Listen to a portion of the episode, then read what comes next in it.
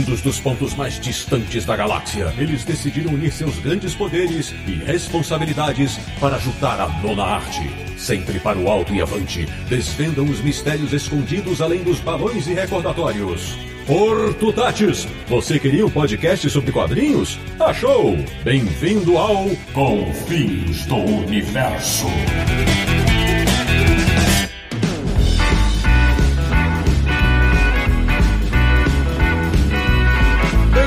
Bem-vindo! Está começando mais uma edição de Confins Universo, o podcast mais fantástico da internet brasileira quando o assunto é história em quadrinhos, que é o podcast do Universo HQ, o site que tem o um mapa da zona negativa, www.universohq.com. E o programa de hoje vai ser bombardeado por raios cósmicos. Eu sou o Sidney Guzman, falo de São Paulo e não tenho poderes elásticos e não sou nenhum gênio, mas farei este programa de posse do nulificador total. De Petrópolis, no Rio de Janeiro, o meu amigo que não é o Tocha Humana, mas tem dia que cospe fogo, Samir Daliato. Cuspindo fogo como agora, porque o meu nulificador total foi estragado de novo pelo Sidney Guzman.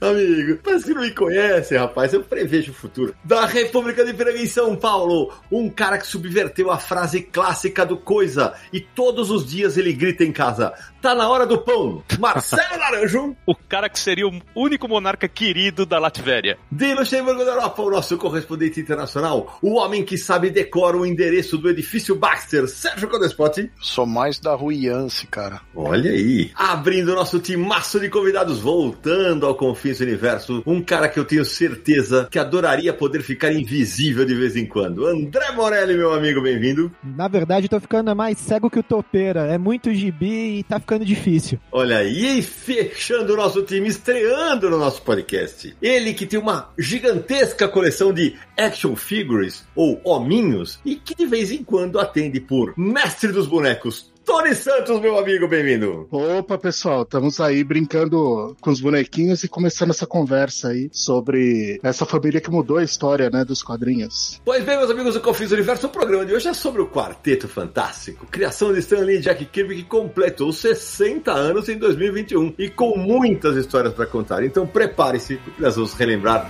várias delas. Até já!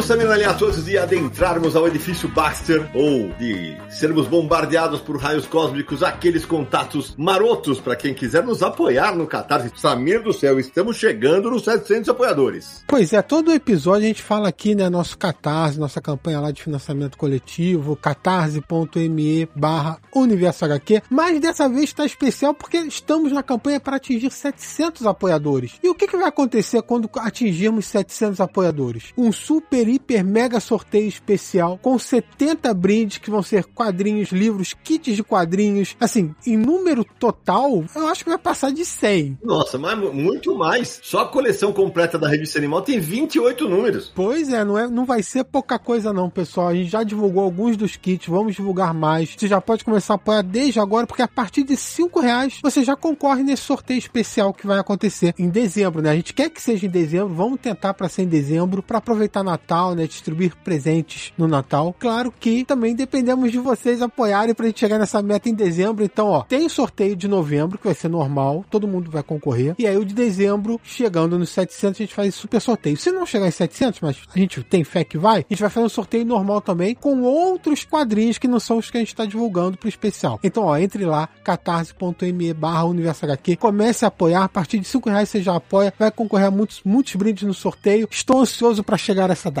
É isso aí. Samiri, aquela recompensa bacana que tem para quem apoia a gente, que tem o um nome eternizado no Confins do Universo. Vamos citar 10 apoiadores como uma forma de agradecimento por nos dar essa força aí no Catarse, que nos permite continuar com o podcast, com o site também. Então, nosso muito obrigado, é claro, para todos os apoiadores, todos os ouvintes, mas esses 10 que eu vou citar o nome representam todos eles. Então, obrigado Jorge Ribeiro Soares, Éder Moia, Leonardo Camacho Tissot, Elvio Batista Gomes, Juliano Leal, Melo e Feitosa, Gilson Batista, Christian Astigarraga, Ordoc, Bruno Porto, Bruno F da CB de Assis e Jefferson Marculino da Silva. Bom, Samir, então recompensas entregues. Antes de gente entrar no papo, vou, deixa eu apresentar os nossos convidados mais detalhadamente. Primeiro, o nosso Calouro, que está estreando hoje no Confins do Universo. Um amigo de alguns anos, já fez trabalhos comigo, com o Samir Aliato, é sócio do Morelli. Tony, se apresenta pra galera aí. Opa, pessoal, obrigado aí pelo convite. É, fico muito feliz aqui de participar dessa conversa. Eu sou o Tony Santos, sou ilustrador, jornalista, arrisco às vezes como roteirista também. E tô aqui, né? Sou muito fã da, da Marvel e do quarteto desde, desde que eu me dou por gente. E acho que vai ser ótimo ter essa conversa aí sobre esse grande grupo, né? Que realmente mudou toda a história dos quadrinhos. Com certeza. Ele também ele é sócio do André Morelli na- no coletivo Camucada, não é isso, André? Perfeito. O Camucada, é, nós somos um coletivo de ilustração, produção de conteúdo e projetos dos mais variados, inclusive ah, projetos alguns já realizados em parceria com pessoas que estão participando desse podcast hoje, né, Sidão? Verdade, eles, eles participaram de especiais da Mundo Estranho que eu editei, com o Samir escrevendo com eles, é, fizeram um, um ótimo trabalho. E além de, além de tudo, os dois, é, acho que os dois, né, André? Vocês dois já escreveram muito pra revista Mundo dos Super-Heróis, não foi isso? Sim, sim. É, então, a gente tá, tá desde o princípio do projeto, né? Nós escrevemos ali de- desde a primeira edição até, até hoje, de vez em quando, ainda participando de, de algumas edições. Morelli participa ainda com bastante frequência, né? É, eu, eu, eu vou mais longe nisso que o Tony tá falando. Eu e o Tony participamos da mitológica edição zero da Mundo dos Super-Heróis, né? Que foi aquela edição que a gente produziu pra mostrar pra editora, pra ver a viabilidade do projeto. É verdade. Muito bem lembrado. Bom, então, apresentações feitas, Sérgio Codespot. Hora de falarmos da principal família da Marvel, né? Pois é, Sidão, vamos lá. O pessoal tá ficando velhinho. O Quarteto Fantástico surgiu em The Fantastic Four número 1, data de capa de novembro de 61, mas que chegou nas bancas em agosto de 1961, né? E reza a lenda que o Stan Lee Tristonho havia reclamado para a esposa dele que ele não, não tava mais satisfeito, estava pensando em sair da Marvel, que ele não aguentava mais escrever historinha de monstro, coisa só mais infantil, né? Ele queria fazer uma coisa que pudesse ter um pouco mais de criatividade, pudesse ter um- uma coisa mais realista na cabeça dele. Aí entra uma história que é controversa, né? Diz que o Martin Goodman, que era o proprietário da editora, que na época ainda era uma, uma coisa meio Atlas, Marvel, ainda não estava estabilizada com o Marvel Comics, que ele teria tido um, um- um jogo de golfe, teria feito um jogo de golfe ou com uma pessoa da DC Comics, né? Ou com um dos cabeças da distribuidora da DC. O Michael Uslan, ele disse que o Irving Donenfeld nunca jogou golfe com o Goodman, então não poderia ter sido com o Irving Donenfeld da DC Comics. Então é mais provável que ele tenha feito esse jogo de golfe com o pessoal da distribuidora, que era a Independent News, que pertencia a DC. E nessa conversa, o Goodman ficou sabendo que a revista da Liga da Justiça, que reunia todos os super-heróis importantes da DC, era o campeão de vendas. Vendia mais Super-Homem, vendia mais que Batman. Então ele voltou pra Marvel e falou: Olha, Stan, nós, assim que der, nós precisamos colocar aí uma revista que seja nesses moldes, né? E o Stan Lee usou essa oportunidade para lançar uma revista com quatro heróis e que teria aí um pouco das ideias que ele queria colocar no papel, porque segundo a mulher dele, se ele fosse demitido, ele já estava querendo sair mesmo, então ele não tinha nada a perder, né? E é assim que surge, em parceria com o Jack Kirby, a primeira aventura do quarteto, né? Vale lembrar que na primeira aventura ainda aparecia uma revista de monstro, né? A primeira e a segunda história eles não usam uniformes, na capa você tem um monstro muito grande na primeira edição, né? Só na terceira edição, depois que os leitores reclamaram, é que os personagens passam a usar não necessariamente um uniforme de super-herói, mas um uniforme mesmo que unificava o grupo, né? Como se fosse uma equipe espacial, sabe? Um uniforme tipo Star Trek, uma coisa assim, né? Mas é, o próprio Ben Green é um monstro, né? Membro da equipe. O Coisa é um monstro, né? Isso que eu ia falar, ó. Sim. E o primeiro visual dele, ele não era aquelas pedras mais desenhadas, né? Ele era uma coisa meio disforme, ele parecia uma, uma, uma massa de pedra, sei lá. É, meio deformado e tal. Uma coisa meio dinossauro,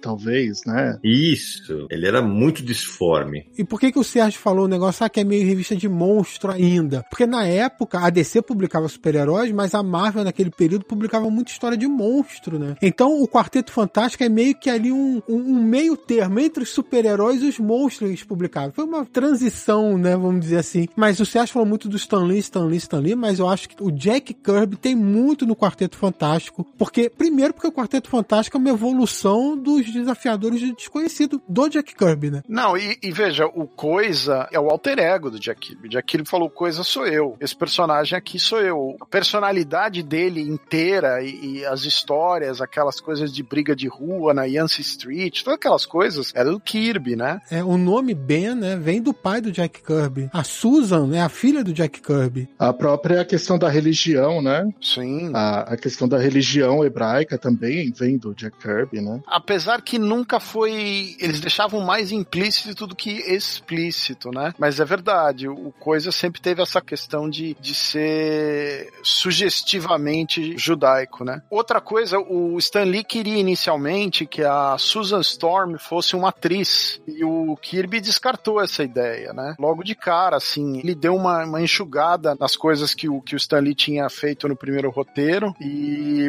modificou algumas coisas, né? Mas os quatro personagens, se você pensar bem, eram monstros, né? Um deles entrava em chamas, a outra ficava invisível, um virava uma criatura pedregosa e o outro virava um, sei lá, um espaguete gigante. Eram todos meio monstruosos pra época que eles estavam sendo lançados, né? Não era o padrão normal de super-herói. É, eu só não concordo do Senhor Fantástico, porque a gente já tinha o Homem Borracha da Jack Cole, que era basicamente a mesma, são basicamente os mesmos poderes, e quase certeza que já tinha o Ralph Dibny, o Homem Elástico da DC. Isso eu tenho que, a gente tem que checar aqui. Os poderes são basicamente os mesmos, né? E ele não fica feio, né? É, já existia o, o Homem Elástico, já existia também aquela identidade do Jimmy Olsen, né? O, o rapaz elástico. Bem lembrado. A questão é que, assim, é, mesmo já tendo esse antecedente, a forma como a cena é trabalhada, o choque deles descobrindo os poderes tem elementos de, de terror ali também, né? Sim, isso tem. Mas aí eles assumem o controle do poder com exceção do Coisa, né? Que acaba virando a figura trágica do grupo justamente porque ele não consegue desligar os poderes como os outros, né? É. Ou seja, só para complementar que o Homem Elástico, o Elongated Man, né? Que é o Ralph Dibny, ele é um ano antes, é de 60. Esse é em The Flash 112. E falando sobre poderes, né? E reaproveitamento, né? A gente falou dos desafiadores do desconhecido, né? Que inclusive usavam um macacão de uma cor única, né? Algo bem próximo do que o quarteto é. A gente falou do Reed, né? O Senhor Fantástico, o seu poder de esticar. E o Tocha Humana a gente também tem que lembrar, né? Ele é um. Ele tem um poder reaproveitado, inclusive o nome reaproveitado de um herói dos primórdios ali, né? Dos quadrinhos, né? O Tocha Humano original, como ele ficou conhecido, né? Que é um androide. Da Era de Ouro. É, e o, e o Namor, que vai aparecer logo de cara ali na, na edição, acho que número 5, né? Não só um reaproveitamento, mas um relançamento do personagem da Era de Ouro, fazendo um, um trio amoroso ali, um triângulo com a Susan e o Red Richards, né? E isso vai ser um, um elemento muito tradicional do quarteto, né? É, ali no começo, no começo era, é, ficava sempre aquele negócio, ah, ela tá, ela tá ficando com os dois, não sei o que, aí não, ela, ela só tá tendo uma quedinha pelo namoro tal, ficava sempre aquela, aquela disputa, né? E, e a gente já falou em outros episódios, pra mim um dos clássicos dos quadrinhos Marvel, uma das histórias mais clássicas, acho que a gente citou naquele programa Que Momento Foda, que é a, é a hora que o Tocha Humana inflama um dedo e, e, e barbeia um mendigo que, que tá sem memória, e é o é o namoro e falando, peraí, eu tô reconhecendo você. Pega, quando ele joga ele no mar, ele pum, né? Ele volta, aí que ele volta pro universo da Marvel. Difícil disputar com um cara que tem amor no próprio nome, né? Meu pai. Tinha que ser o naranja. Tá que pariu, Tinha velho. que ser o naranja. Ai, meu Deus do céu. Mas, Sidão, acho que outra coisa que é muito característica do quarteto, que hoje em dia a gente até fala que é a primeira família da Marvel, né? É que eles funcionavam mesmo na época, não sendo familiares, né? Eles funcionavam como uma família, né? A Susan e o Johnny eram irmãos, né? Ela e o, e o Reed eram namorados ou noivos, dependendo da época. E o Ben era o melhor amigo do, do Reed Richards e funcionava muito de brigas e temperamentos e como se fosse um, um novelão, né? Um, Uhum. que era uma coisa completamente diferente do que a DC fazia, né? Todas aquelas sequências de bullying inacreditáveis, né? Envolvendo o Tocha Humana e o Coisa, né? Um clássico dos quadrinhos filmes da Marvel, né? É verdade. O tema do quarteto acaba sendo não só sobre família, mas sobre família estendida, família que você escolhe, né? Isso. As pessoas que você escolhe ter ao seu lado, né? E depois disso, é, acaba rumando pro casamento e para uma família mais tradicional, né? Com filhos, inclusive, né? Exatamente. Que é uma coisa muito rara nos quadrinhos de super-herói, você ter uma família com filhos. Super-herói com filhos. Porque se você pegar o Shazam, que é a família Shazam, né? Na verdade, ali, ninguém é filho de ninguém, né? Não existe a figura da mãe, é um negócio, uma família, mas tem sempre um elemento ali faltando, né? Dentro Uhum. dessa estrutura familiar. E no quarteto, não. Quarteto, brigas e confusões, bem uma coisa de identificação de família mesmo. E é legal lembrar que no começo, pra, pra galera mais nova que de repente não conhece o começo do Quarteto Fantástico, o, o coisa, como a gente já falou, ele era, ele era todo disforme, mas tinha umas coisas bizarras, né? Ele tinha, ele tinha bota, né? Vocês lembram disso? Eles usavam uma bota, né? É, é negócio. Não, o cara de pedra precisa usar bota. Tudo bem, né? O Tocha ele era completamente um adolescente rebelde, inclusive naquela época tinha muita rivalidade com o Homem-Aranha, né? Tinha vários encontros entre os dois, que eles tinham muita rivalidade. Da idade também, né? Exato, e o Tocha era o, o garotinho popular e o Aranha era o cara que era, era achincado por todo mundo. E aí tinha o lance do, do coisa ser mais cabeça quente e tal. E tinha uma coisa que eu lembro que isso mudou muito com o tempo, é legal demais, né? A gente hoje vive uma época de pessoal, não, não mexa no meu personagemzinho, não sei o quê. Cara, vocês lembram tanto que a mulher invisível mudou? No começo ela era uma coadjuvante, ela não, faz, ela não fazia nada, praticamente, né? Aí com o passar do tempo, o pessoal começou a trabalhar, os roteiristas começaram a trabalhar melhor os poderes dela, até que ela se tornou talvez a membro mais poderosa do grupo. E tem até um lance simbólico nisso, né? O nome dela, né? Mulher invisível, né? Ela era garota, né? Era garota no começo, é. Então isso é até, de certa maneira, simbólico e como a figura feminina foi, felizmente, ao longo do tempo, sendo melhor pensada e tomando relevância, bastante relevância, como você tá falando aí dessas mudanças, né? Mas o que é mais interessante é que, por exemplo, entre eles, eles não se, não se chamavam dos codinomes, né? Eles usavam os nomes pessoais. Os outros que usavam os, os codinomes, né? Isso que você tá falando da bota, acho que na história número 3 ou 4, logo que eles ganham o uniforme, o coisa arranca pra fora a parte de cima do uniforme dele, que ele diz que não conseguia se conver com aquela roupa de macaco, né? Isso. Então ele joga fora aquele treco e, e a- é como se ele estivesse descartando o uniforme de super-herói, né? E assumindo a coisa eu sou monstro, né? É um negócio que pra época era bizarro. E eles não tinham identidade secreta. né? Até por isso eles se chamavam pelo próprio nome, né? Eles nunca tiveram uma identidade secreta. A população, né, no universo Marvel, sabe quem é o, a, a mulher invisível, sabe quem é o coisa, sabe quem são todos eles. Eles- Os nomes, né, civis deles é de conhecimento público. Inclusive sabe onde ele mora, né? O edifício Baxter tá ali pra todo mundo ver. É, eles subvertem tudo isso, né? Eles começam sem uniforme, mas depois assumem. Não só a base deles não é secreta, como é muito visível, né? É um prédio no centro de Manhattan. É uma alteração bastante grande do padrão da época, né?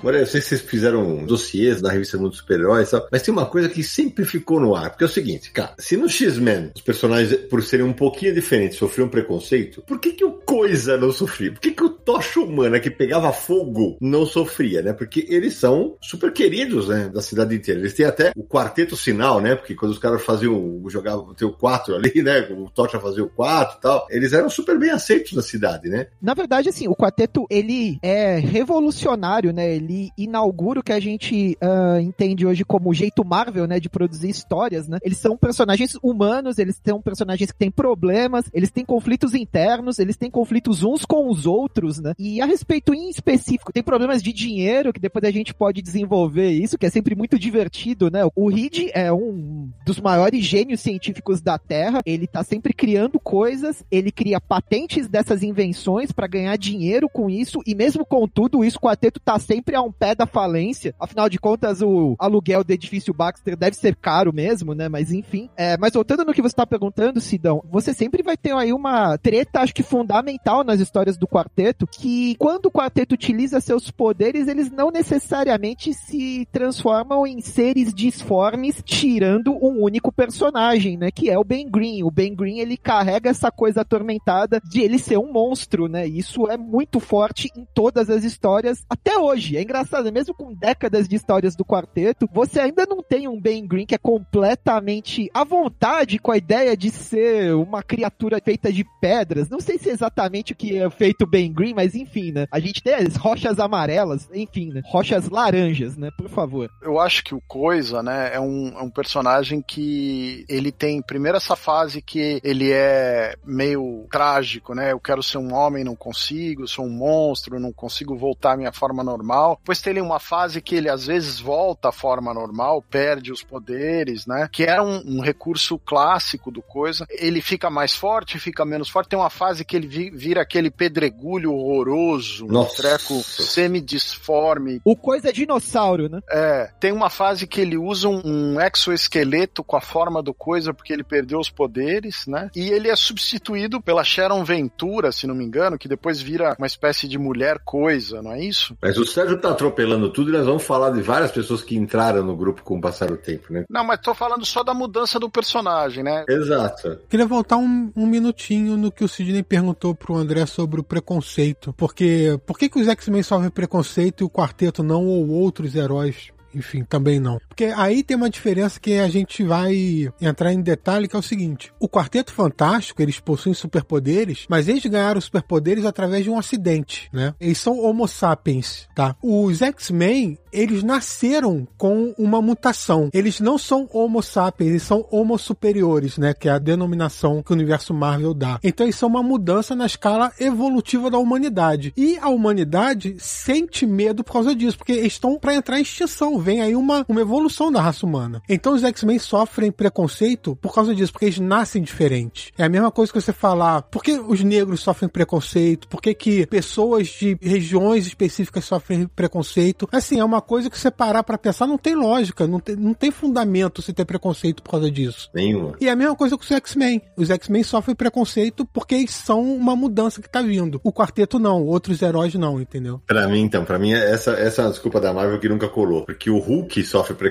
por causa do que ele se transforma. Agora, que tipo de preconceito sofreria a Kitty Pryde se ela não falasse que ela é mutante? Ou o Scott Summers? Nenhum. Então, nenhum, mas ninguém vai sofrer preconceito se não falar. Não é verdade, não é, ver, não é verdade, porque a Kitty você pegou um exemplo que é ruim, porque a Kitty, por ser judia, ela sofre o preconceito antissemítico. Ah, porque ela é judia. Não, eu tô falando fisicamente. Não, nenhum. Eu tô falando fisicamente. Então tá bom, então vamos, então vamos mudar. Então vamos pegar o, o Bob Drake, que é o Homem de Gelo. Se ele não tiver transformado, que preconceito que ele sofre? Nenhum. Nenhum, mas por exemplo, o Peter Parker não sofre preconceito quando ele é fotógrafo, mas ele sofre preconceito quando ele é Homem-Aranha, porque ele tá mascarado. Exato, é isso que eu tô falando. Então, mas é um, mais um motivo para reforçar a ideia do absurdo que é o preconceito. Exatamente. Você só vai ter o preconceito pela pessoa porque você sabe de uma coisa. Se não fosse aquilo, você nunca teria preconceito por essa pessoa, entendeu? É que na real, na real, na real, na Marvel, o Quarteto Fantástico e os Vingadores, eles eram os seus heróis do privilégio, né? Você vai parar pra pensar. Porque eles quase não sofriam preconceito, né? O Coisa sofria. O Hulk sofria. Exato. E é até uma maneira que o Stan Lee e o Kirby trabalharem, né? Ah, esse aqui sim, esse aqui não. Então eles, eles faziam, eles, eles iam desenvolvendo as histórias em cima disso, né? É pra mostrar que o preconceito é sempre seletivo, né? Isso aí. E o, o Coisa acaba sendo esboço também dessa ideia do poder como maldição, que não era uma coisa muito comum nessa época nos quadrinhos, né? Ele é o primeiro personagem de maior destaque, assim, não sei se é o primeiro, mas definitivamente um dos primeiros, em que o poder dele não trazia só vantagens, né? Pelo contrário, trazia toda essa carga de, de ter sido deformado, né? Exatamente. E isso acaba sendo melhor explorado com o tempo com os X-Men, né? Mas a base disso na Marvel vem com coisa mesmo, né? É, e se a gente parar pra pensar, porque o Coisa tem, também carrega consigo aquele negócio do,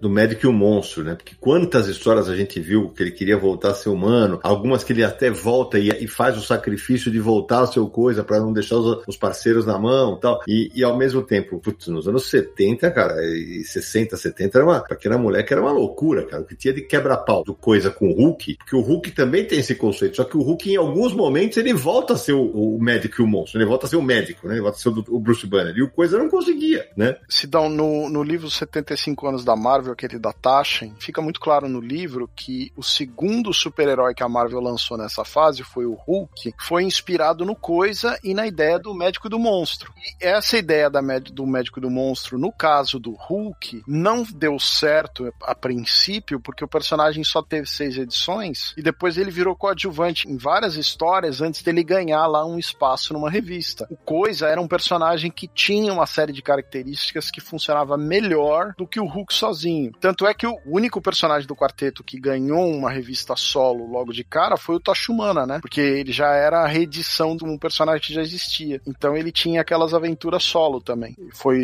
o único do quarteto ali no começo que teve as aventuras solo. Né? É, agora me fala uma coisa. Eu já contei aqui no Confins algumas vezes que a primeira revista de super-herói que eu boto a mão é uma do Quarteto Fantástico Debal, que foi ali que eu falei, caraca, tem, que eu só via desenho animado até então, né? E eu falei, putz, que legal, né? Como é que foi o, o primeiro contato de vocês? Porque é, eu, eu, vou fazer uma confissão aqui. Eu gostava mais dos super-heróis de porradaria, né? Era moleque, né? Eu gostava mais dos Vingadores, tal. Agora, quando tinha muita discussão, não era, no começo não era minha, não, o Quarteto Fantástico. Depois que eu fui aprender a gostar. O meu primeiro contato acabou sendo muito uma amostra, né, do que era o quarteto, porque foi justamente com a Capitão América número 100, aquela edição que mostra as origens, né, da Marvel e tal. Aquela capa, se eu não me engano, era os heróis da Marvel segurando o quarteto nos ombros, assim, né, meio Isso. que comemorando. Aquilo chamou muito a minha atenção quando eu era pequeno. Eu não comprei na época do lançamento, eu comprei em alguma banca de revista usada, né? E aquela revista traz justamente a primeira história, que eu achei legal, mas o que explodiu minha cabeça foi a história do Burn, que vem a seguir, né? Uhum. Que era uma história de uma garotinha que tinha amigos meio goblins, assim, numa cidade do interior e tinha uma pegada meio história de terror mesmo, né? Aquilo chamou muito a minha atenção, né? Até porque as duas histórias são muito diferentes entre si. E eu acabei virando fã pro resto da vida, né? Aquilo ali acabou sendo uma amostra do que o grupo poderia oferecer em termos de história e era uma variedade muito grande, né? De temas, de ideias e tal. E você, Morelli? Cara, acho que o meu primeiro contato com o quarteto foi as, foram as animações do quarteto, animações bem esquisitas, né? Diga-se de passagem. Você vai ter uma. A primeira animação do quarteto ainda tem os quatro membros, né? Mas tem uma segunda que é super estranha, né? Que tiraram o Tocha Humana e colocaram um robozinho no lugar, né? O, o Herbie. É, a primeira, a primeira é de 67, que foi a primeira vez, e, essa de, e a outra é a de 78. Eu tinha 12 anos, que eu, era, eu ficava revoltado. Como assim tem o Herbie no lugar do Tocha Humana, velho?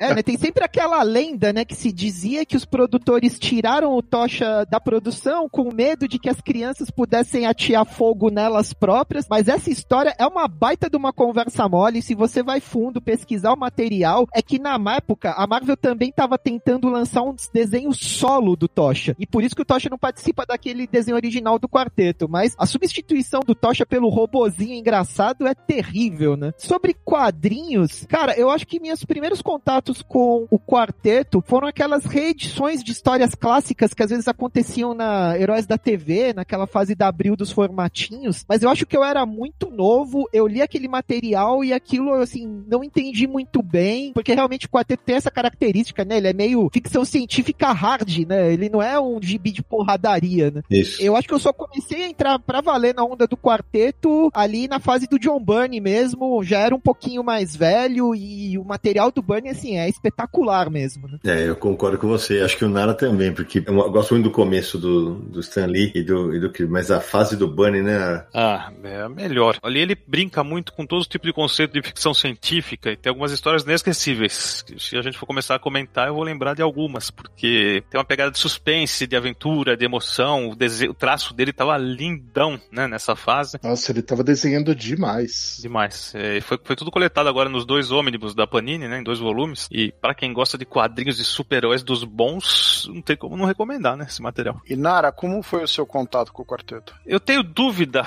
da revista exata, porque não sei se vocês lembram, mas em 1979, 1980, tanto a RGE quanto a Abril passam a publicar juntas quadrinhos da Marvel. Alguns personagens numa, alguns personagens na outra, uma confusão daquelas. E eu lembro da revista Super-Heróis Marvel, que trazia o Coisa e o Tocha Humana em aventuras uh, com outros personagens, com outros heróis. Porém, eu também lembro do Galactus, e saiu, eu relembrei agora, olhando aqui no Guia dos Quadrinhos, que num dos primeiros números do Heróis da TV, sai uma história do surfista prateado na qual ele relembra a própria origem. Então eu vou te dizer que meu primeiro contato em quadrinhos foi nessa época, fora o desenho animado da TV. Sidão, eu lembro de algumas histórias da Ebal, que evidentemente eu li de alguém, porque eu era muito novo para ler tanto o material da GEA quanto o material do Ebal. Meu contato mais forte mesmo de quadrinhos com o quarteto foi na época da RGE, quando eles se chamavam Os Quatro Fantásticos, né? Eu tenho a impressão que eu não tinha muito as. Provavelmente eu tinha algumas revistas, talvez da Block, não tenho certeza, do quarteto, né? Mas esse material da RGE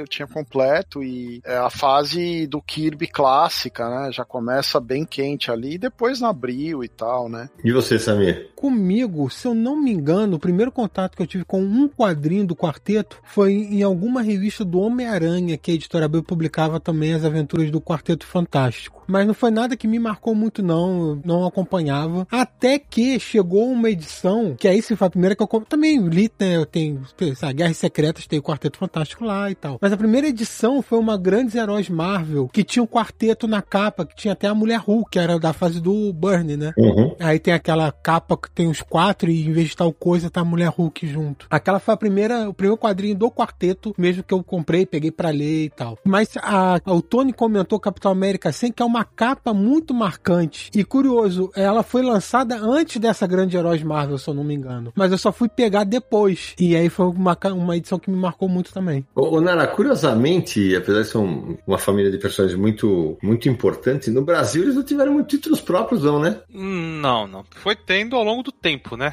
Mas com constância, não. Mas a maioria das editoras que publicou teve títulos de pouca duração, né? Você chegar a fazer algum levantamento disso, Morelli Tony? Não, o que a gente percebeu é realmente que não havia uma publicação muito, muito regular e, inclusive, não teve uma publicação das fases em si mesmo, em outros títulos, né? Tem uma grande quantidade de edições que foram puladas pelas diversas editoras, assim, né? Tem muita história que nunca saiu aqui no, no Brasil, né? Mas a própria origem já é complicada. Eu, eu fui olhar no Guia dos Quadrinhos, tá? Eu não, não, nem, nem tinha me tocado disso. Eles saem no Brasil pela primeira vez com o original da revista número 6 norte-americana e não número 1. A primeira publicação deles, deles é na revista Dois Super-Heróis, Príncipe Submarino e Incrível Hulk, Super X, número 12, de 1968, da Ebal. Então, pularam cinco revistas e põe a sexta aí. Vamos lá. É. A Ebal chegou a lançar uma revista mensal do quarteto. Sim. Mas lançou depois, lançou depois dessa. Sim, depois, depois, foi depois. O Tocha Humana também teve uma pela Block, mas assim, é verdade o que o Sidão disse, não é uma equipe que, não é, um, não é uma linha de quadrinhos que tinha muito título próprio, como o Hulk, Capitão América tiveram. O quarteto não, o quarteto sempre teve na casa dos outros, vamos dizer assim, né? Mas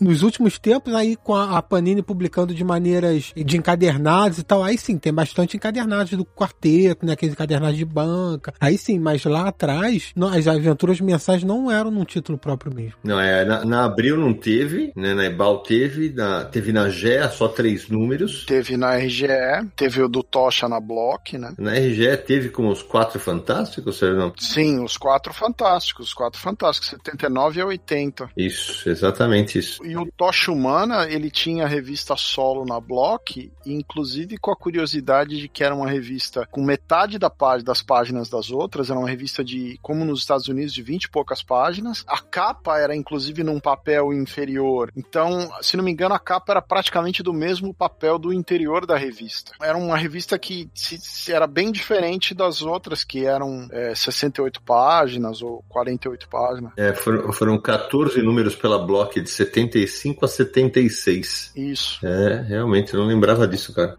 Abril publicava edições especiais, né? Ou Grandes Heróis Marvel, aquela série trimestral, né? Às vezes tinha uma quarteto, ou alguma edição informativa mesmo, especial, reunindo um, um arco de histórias, alguma coisa, mas publicação regular não. É, você imagina que a fase do Kirby clássica era impossível durante muito tempo no Brasil você ler o, o quarteto do Kirby completo. É uma coisa bizarra. Que agora a Panini tá republicando essa fase do, do quarteto do Stan Lee e do Jack Kirby na coleção histórica Marvel, né? Então tá saindo lá também. E antes disso chegou a sair quatro volumes de 2005 a 2008, os maiores clássicos do Quarteto Fantástico, né? Que esgotou uma época aí ninguém achava e a Panini resolveu compilar todo o material nos dois ônibus lançados no ano passado e nesse ano aqui. Agora, Sidão, teve uma revista mensal do quarteto pela editora Abril, que eu lembrei. Hum, Do- super-heróis renascem, não foi? Nossa, Verdade! Você que lembra disso, Deus do céu, você foi lembrar dessa. Melhor esquecer disso, Samir. Pois é. Foi a única mensal do Quarteto pela Abril. É verdade, rapaz. Uma vergonha isso. A gente vai chegar lá, depois a gente fala disso. Mas eu queria lembrar outra coisa, então. Ah, isso tem um- uma ligação mais próxima com a gente do Confins do Universo, porque o Quarteto Fantástico foi tema do primeiro episódio do Confins do Universo, né? Foi. Quando saiu o filme, a gente fez um episódio pra falar do filme e pincelou um pouco ali das origens nos quadrinhos também. Então já deixa a recomendação pra ouvir o primeiríssimo Confins. Vou falar que eu não ouço há muito tempo, deve ser uma vergonha alheia. Nossa, cara, é mesmo. Outro dia eu ouvi pela madrugada.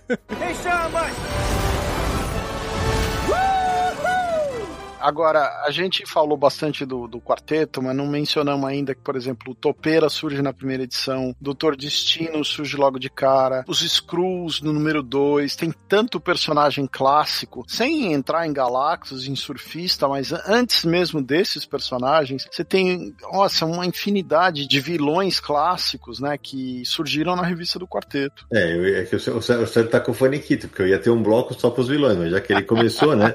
ele, tá, ele tá com fogo na- nas ventas lá do Toshimana, né? Eu tô atacado, eu tô atacado. Não só vilões, aliás. É, na- não só vilões, porque eu quero falar isso. Pô, o primeiro personagem negro, né? Super-herói negro dos quadrinhos surge na, na revista do Quarteto Fantástico, Pantera Negra, né? Pantera Negra surge lá. A Alicia Masters, uma das raras personagens cegas nessa fase, né? Uma personagem que tem uma deficiência visual, que era um negócio pouco visto nos quadrinhos, a não ser que se compensava com superpoder, né? É, exato. O surfista prateado. A- o Quarteto Fantástico, nessa fase do Lee do Kirby, que durou mais de 100 números, ela é muito imaginativa, né? Muitos conceitos inumanos surgiram no Quarteto Fantástico. Então, eles colocavam sempre conceitos novos, personagens novos, era criando, criando criação em cima de criação a cada edição, né? Então, a- a- quando chegou no, no emblemático, na emblemática edição 50, que é o confronto com Galactus, né? Como eles foram construindo a história em, em cada parte da história. Então, eles eram muito inventivos nessa época, muitos conceitos, ficção científica, super-heróis, novos personagens. Eles vão botando um atrás do outro nessa fase. É isso mesmo. Tem surfista prateado, né, gente? E eu já, o Sérgio citou a Alissa Masters, a brincadeira que eu fiz com o Tony na abertura do programa. O mestre dos bonecos é, é pai adotivo dela, é isso? É, É, o pai dela, extremamente ciumento, né? é, mas é o pai ou é o pai adotivo? Isso que eu já não, não lembro. Eu achava que ele era pai adotivo, não era? Sidão, você tem razão. O Alicia Masters era a mãe dela casou com o Philip Masters, que é o pai adotivo dela, que é o, o mestre dos bonecos. Uhum, é isso aí.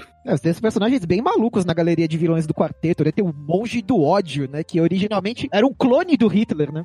O Sidão citou o surfista prateado, vale lembrar que o surfista foi uma surpresa até pro Stan Lee, né? Porque eles criaram ali o roteiro básico da história, o Jack Kirby foi desenhar, e quando chegaram as páginas pro Stan, tava lá aquele surfista metalizado, né? Que ele, ué, o, o que que é isso, né? E teve que conversar com o Jack Kirby, o Jack Kirby falou, não, eu acho que um cara tão poderoso quanto o Galactus teria um, um arauto, né? Um servo para ajudar ele a chegar até os planetas, né? Então, era uma sequência tão grande de novos personagens, novos conceitos, né? Que às vezes era uma surpresa até pros próprios autores ali, né? E nem falamos do que talvez seja o maior vilão da Marvel, né? O Destino, Von Doom. Sim. Aí, Cara, o- o Destino é tudo que um vilão tem que ser, né? Ele é genial, ele é um monarca, ele é um gênio científico, ele é um bruxo, ele tem imunidade diplomática, ele é perfeito, né? Ele é egocêntrico, ele é vaidoso, ele usa uma armadura. O Destino tem tudo, né? Tem até uma origem literária, né? Porque ele é um pouco inspirado no Homem da Máscara de Ferro. Sim, sim. E nas histórias ele, ele sempre rivaliza, né, pelo intelecto, né, com o Reed Richards. Então ele ele enxerga o Reed Richards como um cara que como, ninguém pode me superar, né? Não sei o quê. E eu lembro que já adulto, né? Com 20 anos e tal, quando eu li o Guerras Secretas, naquela versão totalmente tesourada, recortada, picotada da editora Abril, que depois a gente descobriu que estava toda editada ao bel prazer dos editores nacionais, cara, quando ele tem aquele momento de falar, putz, agora é tudo meu, né? Agora é tudo meu. Que eu falei, puta, mas será que nós vamos ver isso na, na Marvel? Aí tem, ele tem uma uma redenção estranha, né? Porque eu acho, acho eu concordo com o André, pra mim é um dos melhores vilões dos quadrinhos, não só da Marvel, pra mim é um dos melhores vilões dos quadrinhos. O que não, não, não isenta ele de ter alguns momentos meio ridículos. Como, por exemplo, por mais cruel que possa parecer o que eu vou falar, ele chorar quando caíram as torres gêmeas, aquela lá foi de lascar, né? Porque o cara sempre tentava destruir Nova York, né? O cara sempre tentava destruir o mundo, aí ele chora. É, dureza, dureza. Essa foi dureza. Agora, quando a Marvel precisou fazer o reset recentemente do universo dela, o personagem que é o catalisador, né, que é o responsável, acaba sendo o Doutor Destino. Sim.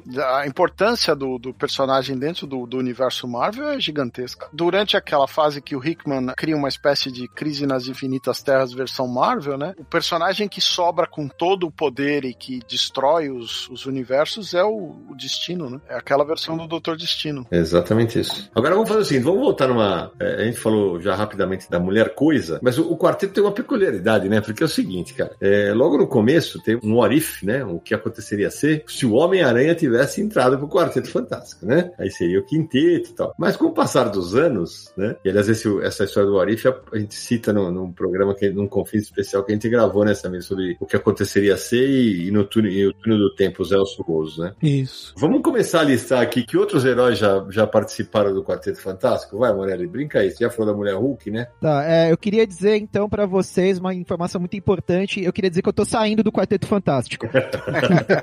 um dos maiores clichês dos quadrinhos, né? Tem sempre alguém saindo do Quarteto Fantástico por dar um tempo, repensar a vida, sei lá, fazer alguma coisa. E aí, a gente precisa de substitutos, né? Por que não? Olha, quase todo mundo na Marvel já foi membro do quarteto em algum momento, né? Eu acho que num determinado momento é interessante que, assim, antes até de ter as substituições, que eu acho que elas começaram a acontecer com força nos anos 80 e nunca mais pararam, né? Antes a gente tinha a coisa dos agregados no quarteto, né? O quarteto, as pessoas andavam, gostavam de andar com o pessoal do quarteto, né? A Crisales, né? Durante um tempo ela foi namorada do Johnny, né? Crisales dos Inumanos. Ela acabou ali fazendo parte da família, né? A Crisales é a Cristal, né? É, a Cristal. Você vai ter aquela personagem esquisita que era do universo do Vulcano, como é que era? A Titânia? A Titânia. A Titânia fez parte? Ela transitava, ela não Ah, fez verdade, parte. Tem né? razão, tem É razão. Aquela coisa, a família estendida do quarteto. Tem razão, tem razão, tem O razão. quarteto tem o coração grande, então todo mundo pode, durante algum tempo, ser membro ali da família, né? Uhum. O próprio surfista ali, né? Um agregado, né? Vamos dizer dessa forma. Tem a Frankie Ray. A Frank Ray, bem lembrado, né? Que depois se tornou uma arauto do Galactus, né? A namorada do Tocha. É, eu acho que as namoradas do Tocha são um capítulo à parte nisso, né? É, Elas são, são todas agregadas, né? Do quarteto. São, entram pra família durante um tempo. Sim, diversas delas viram membros, ou então viram arautos do Galactus, né? Esse tipo de coisa. A gente falando sobre todos esses relacionamentos do Tocha, e é curioso que, se a gente for analisar, todos eles acabaram relativamente rápido, né? O Tocha, ele se queima. Mas hoje tá difícil. Hoje tá duro, hein, velho? O Tocha ele se queima, né? Se queima rápido. Agora, de seres superpoderosos, tem a, a Cristal foi, a Medusa foi, Mulher Hulk, Luke Cage foi, a Miss Marvel, que a Miss Marvel é a mulher coisa que eu tô falando, né? A Sharon Aventura. O segundo Homem-Formiga foi do, do Quarteto Fantástico. E tem uma versão que eu, eu, a Samir vai lembrar, acho que é um Grandes Aventuras Marvel que abriu lançou. Sim, um novo Quarteto Fantástico. Olha lá, olha lá. Motoqueiro Fantasma, quem mais? Cara, toda vez, toda vez que a gente fala sobre, ah, quem já participou do Quarteto Fantástico? Ah, já saiu coisa, entrou Hulk, a Mulher Hulk, esse é o, é o mais clássico e tal, mas toda vez que fala de mudança de membro, eu lembro daquela capa de grandes heróis Marvel com um novo Quarteto Fantástico formado por Homem-Aranha, Hulk, Wolverine e Motoqueiro Fantasma. Toda vez, não tem jeito. Ah, uma, duas, três edições só, né? Ah, sim, mas tava lá, né? O novo Quarteto Fantástico e tal. Pra mim, isso vem sempre. Foi a brincadeira do Walt Simonson com o que era popular na época, né? Ele reuniu os heróis mais populares, aqueles que apareciam em todos os títulos, né? Os que chamavam os especuladores, digamos assim. Ma- Mas a gente tá na superfície, né? Porque dá pra ir mais longe. Tem aquele momento em que aparece o Nathanael Richards, né? O pai do Red, né? Entra pro grupo. Você vai ter o Franklin Richards adulto, né? Junto com a equipe. Você vai ter, meu Deus, a pior namorada do Tocha Humana, a Legion a punho de laser. Uma screw esquisita. Nossa, mãe do céu. Essa daí é, é a que se passou pela Alicia? Isso. Perfeito. Fase maravilhosa do Tom DeFalco. O pior quarteto. Maravilhosa, entre aspas, né? Porque é, é uma, a maior furada de olho da história já. Amigo, já não basta os caras terem terem problemas familiares, o cara, o coisa se afasta, aí o, o Tocha vai lá, pega a mulher, a menina que era mulher do cara, quando volta tá casado, o cara, aí o coisa vai, quer matar, não sei o que, quando descobre não é mais ela. Eu falei, que beleza, rapaz. Tocha pegador de casada. Exatamente, cara. O cara, olha, fura olho, meu. Quem lança esse relacionamento, na verdade, foi o Bernie, né? E aí, originalmente, era pra ser realmente uma furada de olho, era pra ser a Alicia mesmo. E daí o Tom DeFalco tenta salvar e deixa pior ainda, né? É, falando que ela foi substituída por uma Skrull, que é a Lígia. E no final das contas, o Tocha continua com ela e ela chega até a botar um ovo, né? Do, do Tocha humano. Eles têm supostamente um filho ali. A gente. Puta que pariu, eu não lembrava disso. Por que, que você falou isso pra mim, velho? Horrível. Tem o ovo, cara. Essa é de matar. É, inclusive sumiram com o ovo pra ninguém mais pensar no assunto depois, né? Não, porque não é pra pensar nesse assunto. Dá, Ah. dá horror se pensar nesse do assunto. céu. Mas sabe que apesar dessa tranqueira, teve uma parte dessa saga que eu achei interessante, que foi o, como eles abordaram os aspectos, os aspectos psicológicos dos personagens. Porque, porra, o Coisa, cara, ele tá destruído emocionalmente, né? É, quando ele volta, eu falei, porra, o amor da vida dele tá casado com o melhor amigo dele. Isso eu achei uma parte que, que foi aquele negócio de, pô, meu melhor amigo me traiu, sacou? Então, eu falei, porra, acho que é- essa parte foi, foi interessante. E uma versão divertidíssima do quarteto, falando em membros ah, provisórios, né? Foi quando o Reed e a Sul deram um tempo do quarteto e o Pantera Negra e a Tempestade, né? Assumiram lo- a vaga, né? Por um tempo. É São umas histórias muito divertidas. E é verdade. E também te- e é muito louco, né? Porque teve essa fase que. Teve uma. Eu não sei se é nessa fase, Morelli, que o Reed e a Sue se afastam, mas eles vão pros Vingadores. Eu falei, puta, você tá brincando. Eles vão pros Vingadores, é estranho. Não, mas eu acho que não é exatamente essa fase, é uma anterior. É uma, porque tem uma vez, uma vez que eles se afastam e. Ah, tá bom,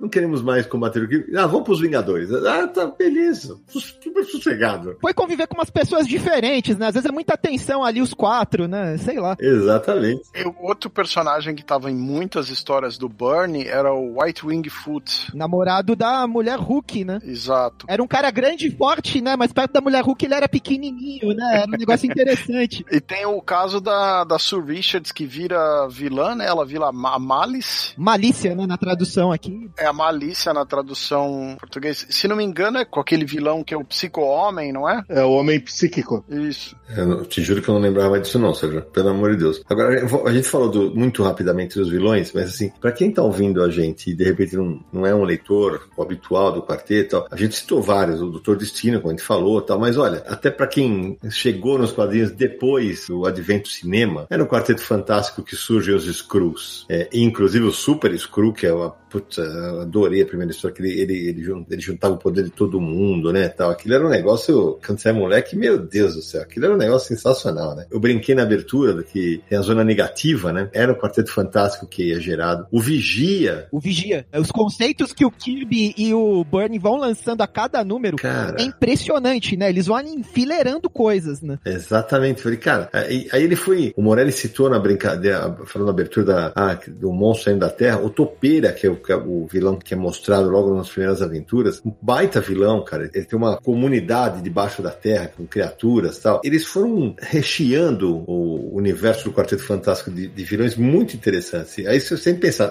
vai ter o Galactus, claro, que vem devorar a Terra tal. Pô, mas vai ter o Terrax, cara, que era um tirano no planeta natal dele, né? E vi- também vira arauto do Galactus, né? Tem, porra, cara, deixa eu ver o que mais. A gente falou do, do Mestre dos Bonecos, que era um cara, pra quem não sabe, me corrija se eu tiver errado, Nara. Ele manipulava bonecos e fazia. Era uma espécie de voodoo, não é isso? Não, ele tinha uma cera. Isso, é isso mesmo. Era uma cera radioativa, né? Era isso? Isso, é isso aí. O universo Marvel, tudo tem radiação, é impressionante. Né? Tudo, tudo, tudo, tudo, tudo, tudo. E eu lembrei de mais alguns, ó, que eu gostava muito. Pensador Louco, que eu achava muito louco. Muito louco. É, pra quem também viu no cinema, o Garra Sônica nasce como vilão do, do quarteto, se eu não estou enganado. Tinha o Homem Impossível, que era uma espécie do Sr. Mitsiplik, né? Do, do universo Marvel. É, o Aniquilador, que ficava na zona negativa. Puta, teve, teve tanto vilão bacana. E tem um. Como é que era, Sérgio? Aquele um cientista maluco que ele dá os poderes para macacos. É... O Ivan Kragoff, que tinha os, os super macacos. O Fantasma Vermelho. Ele era Fantasma Vermelho. Eles também viajam pro Egito, encontram o Ramatuchi, né? Que depois vira o Kang. Exato, bem lembrado. Então, quer dizer, acho que foi o Morelli que citou, né, Samir, que era uma revista de ficção científica mais do que uma revista de super-heróis, né? Ah, sim, os conceitos de ficção científica estavam em todas as edições, né? Zona negativa é pura ficção. A origem deles é uma ficção, né? Eles vão pro espaço com foguete, né? E são bombardeados por raio gama. Então é tudo. É, assim, isso é muito presente. E isso é muito bom pros conceitos que o. Mais que o Lee, o Digri, o Jack Kirby gostavam muito de trabalhar. Porque, como eu falei, por exemplo, pouco tempo antes ele fez os Desafiadores do Desconhecido, que é um quadrinho de ficção científica também, né? E depois, quando você pega Eternos, pega Novos Deuses, tem muita pegada de ficção científica com mitologia e tal, mas tem. Então, o Quarteto Fantástico, eles puderam brincar dessa ficção científica o tempo todo, né? Mas sempre dando muita atenção ao desenvolvimento dos personagens, né? Eles não deixavam de lado pela ficção científica. Tinha uma progressão, por exemplo, você falou sobre o triângulo amoroso do seu Fantástico com a Garota Invisível e o Namor. Mas o relacionamento deles evolui, eles se casam, né? Uma edição muito famosa o casamento dos dois. Foi retratada depois em Marvel, foi retratada nos filmes. Eles acabam tendo filho, que é o Franklin, né? Então é realmente aí vira uma família realmente, né? Depois tem a Valéria, né? Mais uma pessoa na família, né? É, mas assim, acho que a gente não tá falando muito uma coisa que é espetacular aí nesse quarteto clássico, né? Assim, o quanto a arte do Kirby é um negócio inacreditável, né? Eu considero que talvez o veículo mais estiloso dos quadrinhos é o Fantástico Carro. Concordo. Ele é simples, ele é elegante, né? Ele é fantástico. Eu acho que a primeira história mostrando a zona negativa, o Kirby faz umas colagens de pop art, né? Um negócio muito fora da curva, né? Décadas antes dos caras dos anos 80 fazendo colagem, tá lá o Kirby nos anos 60 recortando material de revista científica, né, para fazer aquelas coisas. É incrível tudo aquilo. Assina embaixo, André, você puxou um gancho que, que eu queria comentar. Algumas semanas eu vi uma discussão aí na, de Schoffens é, na internet, de Schoffens, né, com X e F, né, dizendo que o Kirby não desenhava nada, né. Puta, É, mas isso é é, demais, aí é duro, bicho. Isso é um absurdo. Não, não, aí não é. Aí não, aí, sabe, eu- no dia que nós estamos gravando esse programa, o Fora do Clássico fez uma postagem perguntando: vocês acham obrigatório conhecer clássicos? Eu falei, ah, obrigatório não, mas se você quiser conhecer um pouquinho os caras que você endeusa hoje, de quem eles beberam, você tem que ler. Agora, o cara, sabe, o cara é aquele cara que acha que o mundo começou quando ele nasceu, né? Falar que o Kirby não desenhava nada, o cara.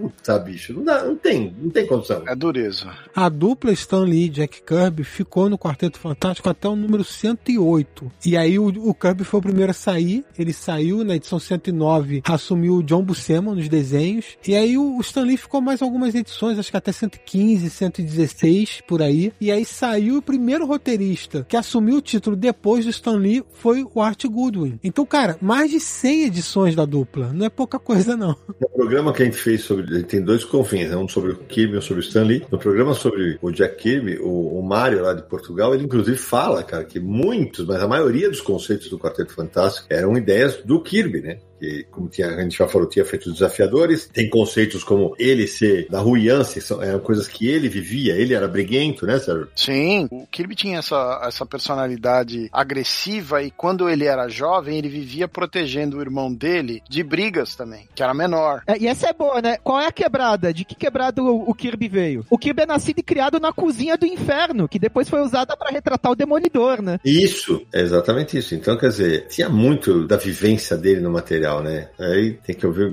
Puta, cara, não. Falar que o desenho do cara é datado, cara, não é possível. A pessoa que fala um negócio desse não entende que os caras que ele gosta hoje bebem dele até hoje. Cara, quem criou aquela perspectiva dos personagens saírem dos quadrinhos foi o Kirby, cara. Isso É. vai ser utilizado pra sempre. O Galactus do Kirby, ele parece um Moai da Ilha de Páscoa. Eu acho isso espetacular na arte dele, né? O, o Galactus do Kirby é inumano. Ele não é uma pessoa grande, né? Você pega muitos desenhistas hoje em dia que desenham o Galactus como se ele fosse um gigante. Eu acho que não faz o menor sentido. O Galactus é uma entidade, é outra parada. Né? O Kirby conseguia compreender isso melhor do que muito desenhista de hoje em dia. O que é duro para mim é a, o pessoal mais jovem não reconhecer a criatividade do design do Kirby, dos personagens, as inovações visuais do Kirby. Você pode não gostar do estilo do cara. Você pode achar que o estilo do cara tá velho hoje, tanto faz. Mas não dá para dizer que o cara não era um gênio da HQ. Não, mas assim, até para ser justo, assim, você fala, ah, o pessoal mais jovem, não. É, alguns jovens, porque a maioria vê e fala, nossa, que sensacional. Agora tem alguns, aqueles que. É, a geração Monarch.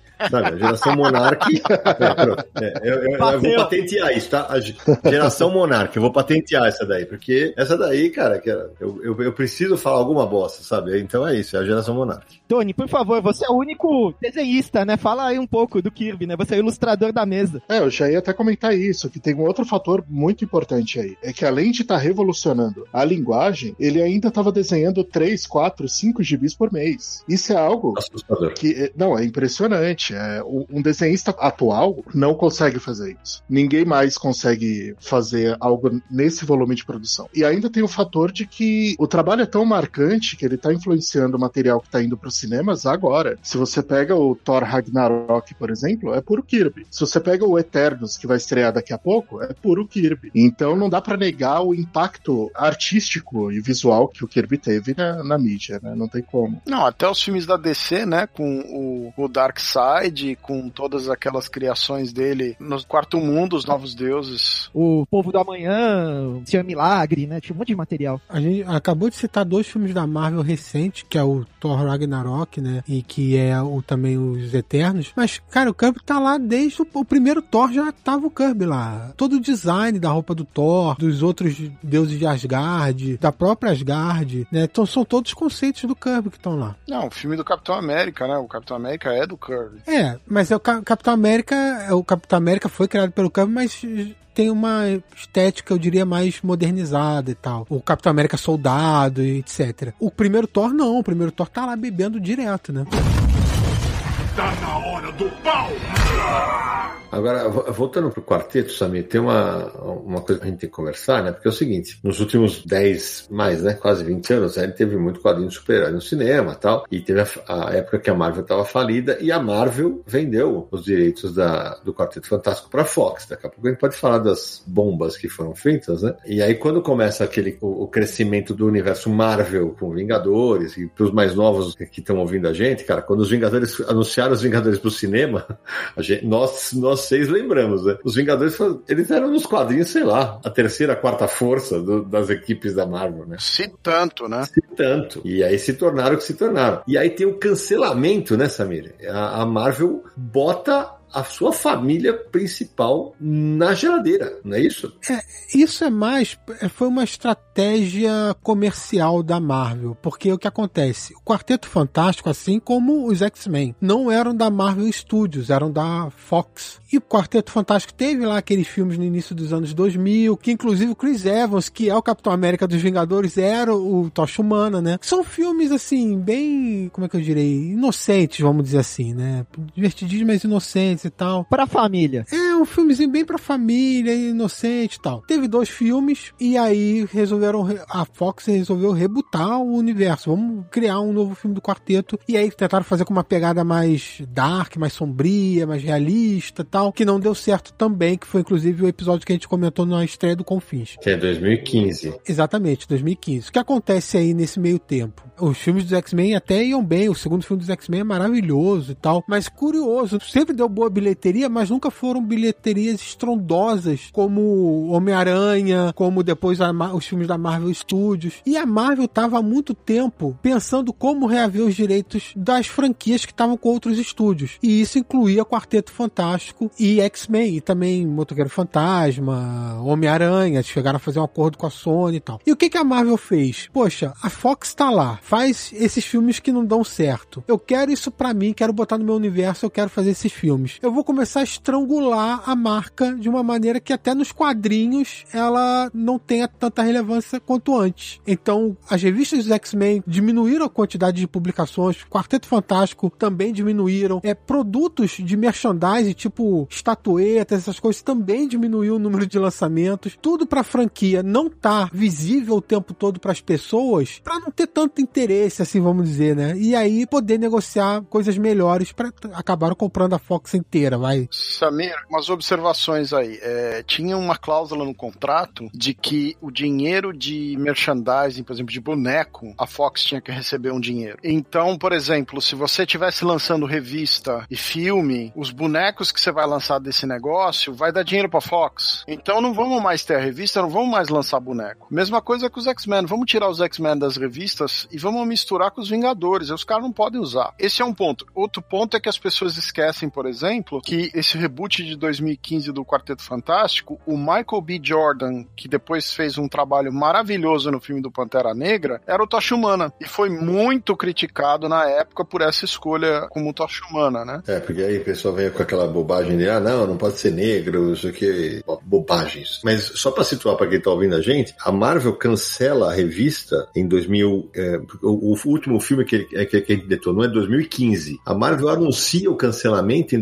2014 da revista. Que ela falou, eu não vou ficar, não vou ficar dando bala pra Fox, né? E veja, eles só vão, eles só, só é anunciado o retorno do Quarteto Fantástico em 2018. Em 2018, que a, a revista volta com, com o roteiro do Dan Slott, com o desenho da Sarah Pichelli, né? E, e ela volta, aliás, uma imagem super bonita, que eles estão com, com a luz ao fundo, assim, e tal. Eu, eu, lembro, a imagem é muito bacana. Quer dizer, a, a, ali que a Marvel falou assim, ah, Um período que a Disney já tinha comprado a Fox. Exatamente. E, ali, e nesse período já tinha comprado a Fox. Então, aí o fã, o Marvete começa a sonhar, né, cara? Eu tô percebendo que vocês estão sendo legais e vocês não estão querendo citar o filme do Quarteto Fantástico do Roger Corman. É isso mesmo, né? É. Ah, não, vamos, não, vamos, vamos. Ah, então vamos, então vamos. Vamos fingir que não aconteceu. Vamos ajeitar na cadeira aqui. Deixa eu contar uma história sobre esse filme, então. Porque esse filme, ele nem teve lançamento comercial, né? Uhum. Circuito comercial, essas coisas, não, não teve lançamento. No início dos anos... Do... Eu nunca tinha visto o filme, tá? Mas no início dos anos 2000, uma loja no Rio de Janeiro fez uma exibição em videotape do filme. Aí anunciou e tal. Eu fui ver o filme, cara. Você foi ver? Eu nunca vi. Eu vi... Cara, é muito tosco. É mesmo? Cara, eu já tive que ver por obrigações editoriais. É difícil, viu? É bem difícil. É um filme do comecinho ali dos anos 90, mas, cara, parece que ele foi gravado em 85, num fundo de quintal. É impressionante. Mas é a qualidade de Roger Corman, né? Cara, eu acho que é, é um, é um degrau pra baixo. Ah, mas qual, qual foi a lógica de escolherem ele? Era que puderam pagar. É, eu lembro que foi em 86, né, que a produtora adquiriu os direitos, então, e tinha até o final de 92. É bem o que o Morelli falou. Eles chamaram o cara, chama o Corman. É, faz aí. É, vamos ter que fazer isso. Em 86 era, uma, era um período que o Quarteto Fantástico estava muito bem nos quadrinhos, era fácil do John Byrne, cara. É, e o filme era programado para 94, mas nunca saiu, velho. Mas, mas pela, as imagens são sofríveis, né? Vamos combinar, né? Cara, a única sequência em que o Tocha Humana pega fogo por inteiro é uma animação. Ai. I, I rest my case.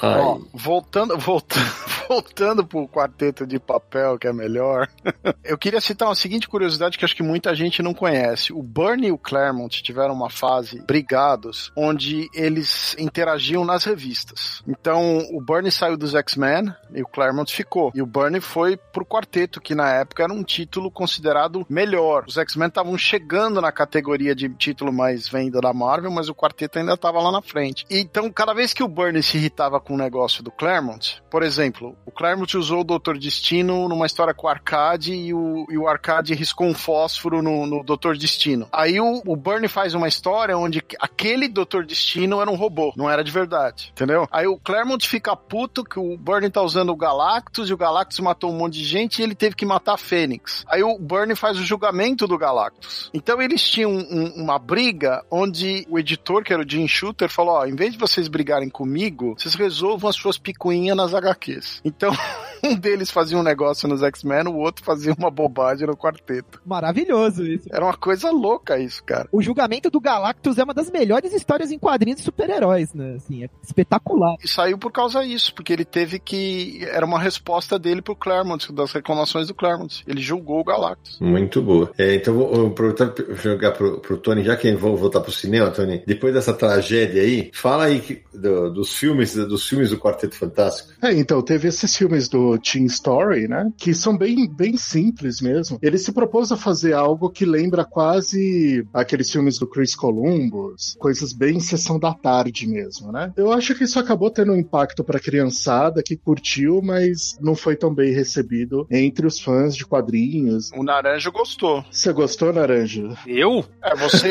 me, le- me lembro de você falar que você tinha dado risada. Ah, com as mas- piadas de papel higiênico e tal. É, olha lá. Ah, mas, mas Naranja dá, dá risada de piada, tá de brincadeira comigo, né? É a coisa mais fácil do mundo. Eu entendi a produção como uma comédia, talvez eu tenha entendido errado. E aí a gente teve o primeiro filme, que acaba sendo um pouco mais, mais tradicional, né? Uma história de origem e tal. 2005, né? 2005, a gente tem o Chris Evans como Tocha Humana, né? Mas é no segundo filme que eu acho que a coisa descarrilhou de vez, né? Porque a gente tem o surfista tá muito bem, ele é um filme que apresenta o surfista, né? Tá bem legal, tá bem interessante. Mas aí a gente tem toda uma subtrama deles trocando de poderes entre si, que é terrível. E por fim tem o Galactus, né? O Galactus em formato de nuvem espacial é terrível. A galera destroçou. E aí vou te contar que até hoje não. Cara, tudo bem que é adaptação, cara, mas até hoje não, não, não, dá pra ver o Michael Chiklis como coisa, cara. Ele é muito pequeno, velho.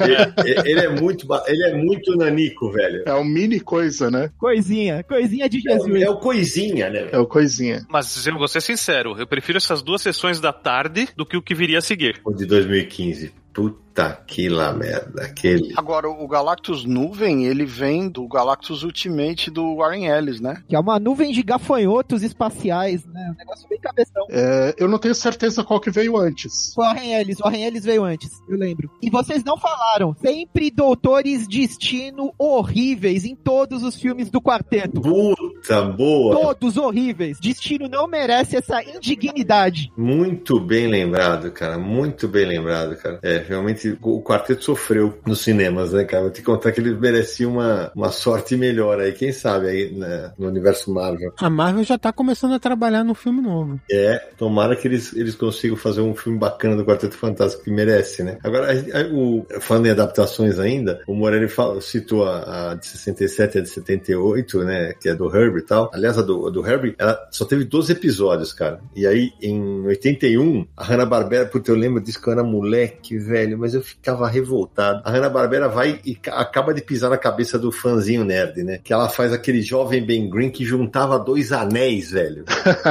Ele juntava dois anéis e virava o as pedras voavam no corpo dele, cara. Cara, mas era um horror, velho. Nossa, Sidney, eu gostava tanto desse desenho, mas aí que tá, eu tinha uns três anos, né? Então eu achava aquilo. É, é isso. Pra quem já lia era um horror. Agora pra molecada deve ter sido sensacional, né? Mas aí eu lembro que depois, nos anos 90, 94, teve duas temporadas de um desenho do Quarteto Fantástico que era bem legal. Um desenho bem legal, feito por uma produtora francesa, é, com os designs bem interessantes, até fugia bastante do quadrinho, os uniformes estilosos, mas era bem legal, era bem legal, tinha umas tramas boas, tinha um bom ritmo. E eu vou ficar com o Tony, eu gostava muito do coisa da Hanna-Barbera, não tem nada a ver com o gibi, mas é divertidão. Eu odiava, mano, mas eu odiava.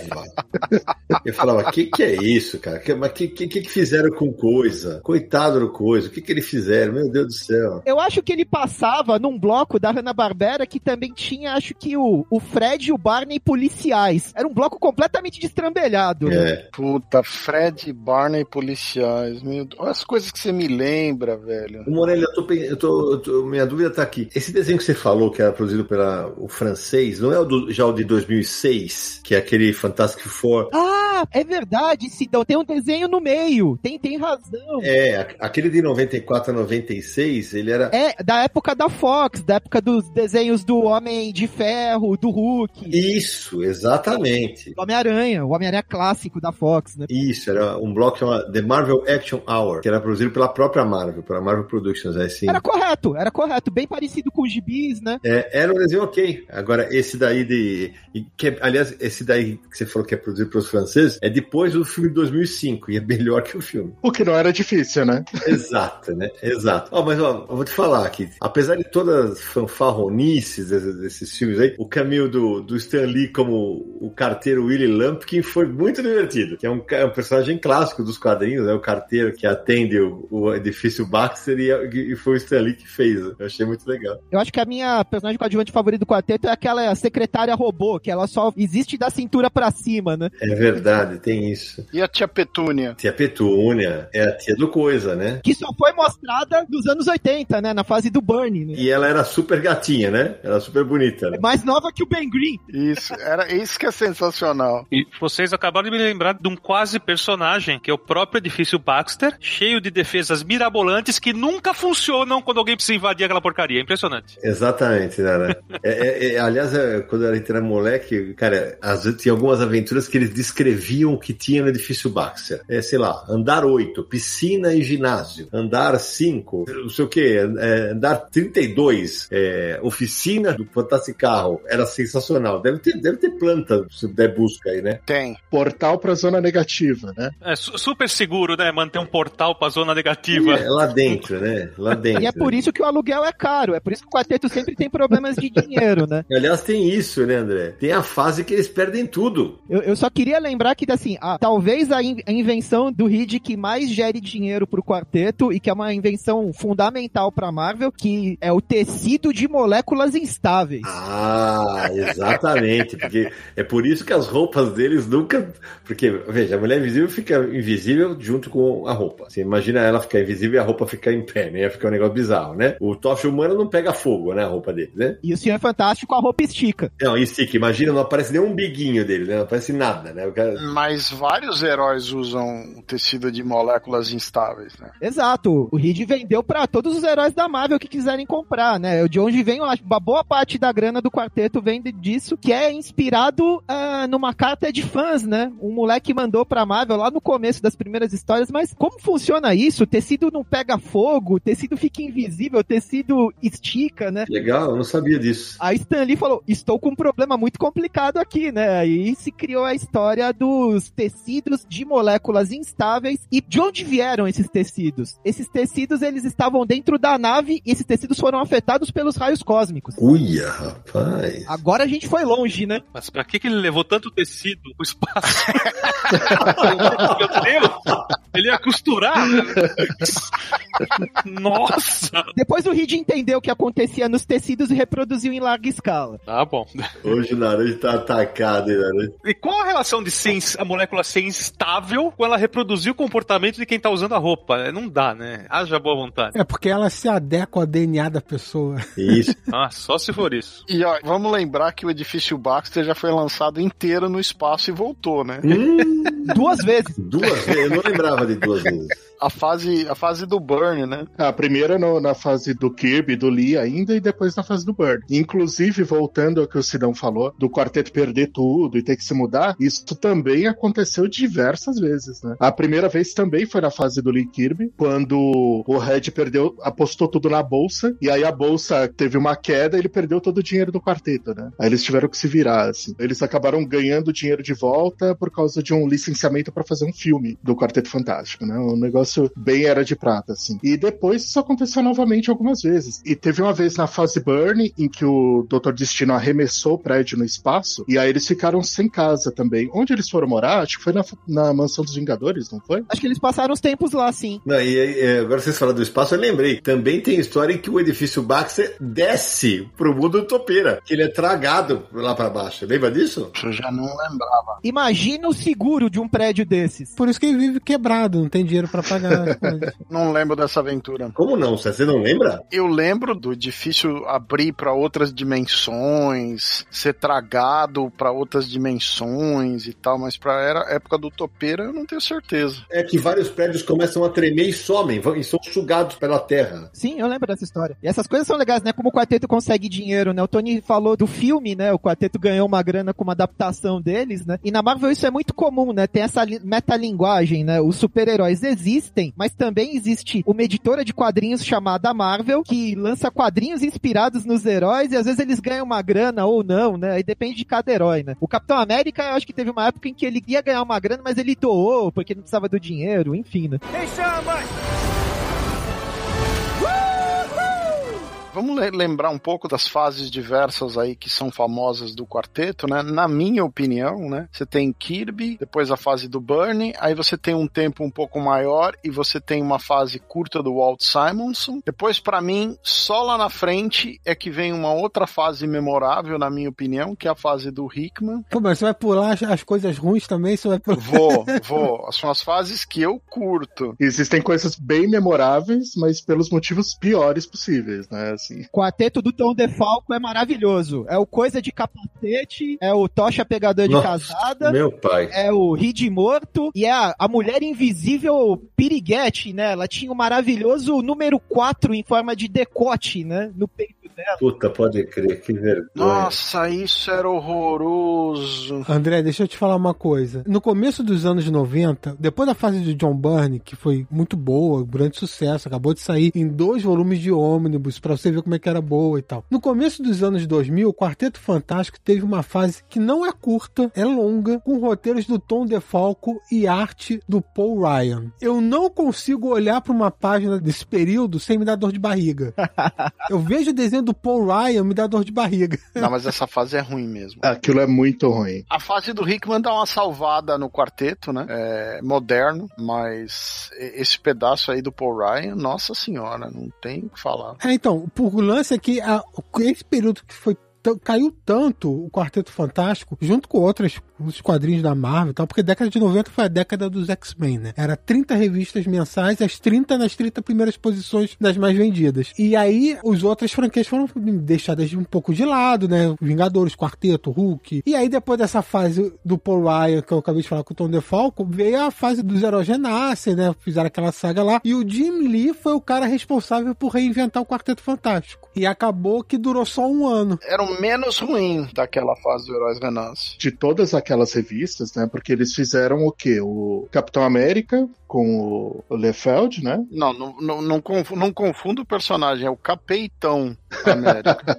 Verdade. Aí tinha também os Vingadores, também, sob cuidado dele. Tinha o Homem de Ferro com o Wilson Portátil, né? E o, o quarteto com o Jim Lee. E desses quatro, o quarteto do Jim Lee era, era o mais interessante. Não quer dizer que era bom, mas era o mais interessante, era o que salvava. E aí, como durou só um ano esse período aí de heróis renascem, depois os heróis voltaram e tudo mais, aí veio uma. É a fase do Claremont e do La Roca, né? Com essa com três, dois ou três números do Alan Davis, e daí vem o Salvador La Roca, é aí que vem a Valéria, que a Valéria tem um destaque grande nessa fase, justamente. Não, mas não é o Claremont que assume na volta do quarteto, não. Não é o Lobdell, não é o Scott Lobdell. Tenho a impressão que tem uma fase grande com o Claremont escrevendo. O, o retorno do Heróis Renascem foi com o Scott Lobdell, com o Alan Davis desenhando, se eu não me engano. Só que pelo que eu me lembro, o Lobdell fica bem pouco tempo, não é isso? Aham. Aí entra o Claremont, e aí o Claremont introduz a Valéria, que então era a Valéria Von Doom, né? Ela tinha vindo do futuro. E essa fase do Claremont é, é ele repaginando conceitos ali do Excalibur, dos X-Men, né? Misturando isso com o quarteto. Eu acho uma, uma salada um pouco esquisita, assim. É, não é uma fase genial de ninguém, pra ser sincero. Porque é de 98 esse material, né? Logo depois, o Marco Wade também assumiu os roteiros do Quarteto Fantástico. Até uma fase, diria, decente, com os desenhos do Mike Weringo. Que faleceu, né? O coisa do Eringo é, é sensacional, né? Assim, o Eringo tem essa arte mais estilizada e o coisa dele era espetacular. É, eu acho que vocês têm razão. O Lobdell, ele fica três ou quatro edições e depois o Claremont entra na edição número 5 dessa fase do quarteto, que é de 98, né? E, e antes de começar a fase do Hickman que você começou a falar, o, o Sérgio, Também teve a fase do Mark Miller com Brian Hitch desenhando. Ah, sim, que é boa. É, eu tinha citado, antes da gente começar a gravar, tinha citado conversando com o Tony, e esqueci na hora que eu fui falar. E inclusive porque ele introduz o Marquis of Death, né, o Marquês da Morte, que era um personagem até que ele tenta fazer mais terrível que o Doutor Destino, inclusive. É meio que um mestre do destino, assim, né? E o interessante dessa fase é que ela teve um tremendo hype naquela época e hoje em dia ninguém fala mais nada, né? É. Mas eu acho uma fase bacana. É a mesma dupla que fez os Supremos, né? Então foi muito aguardada. Sim, o Hit tava desenhando demais naquela época.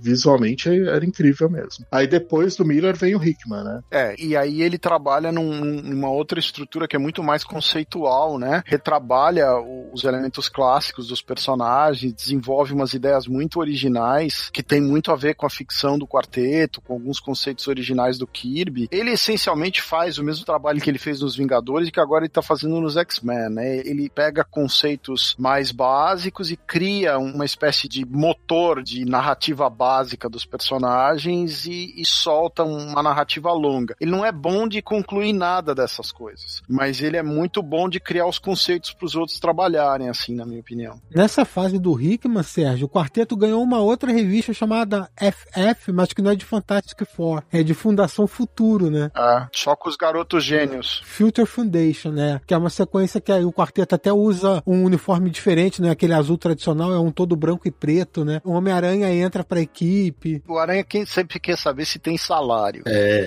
no começo era sempre isso.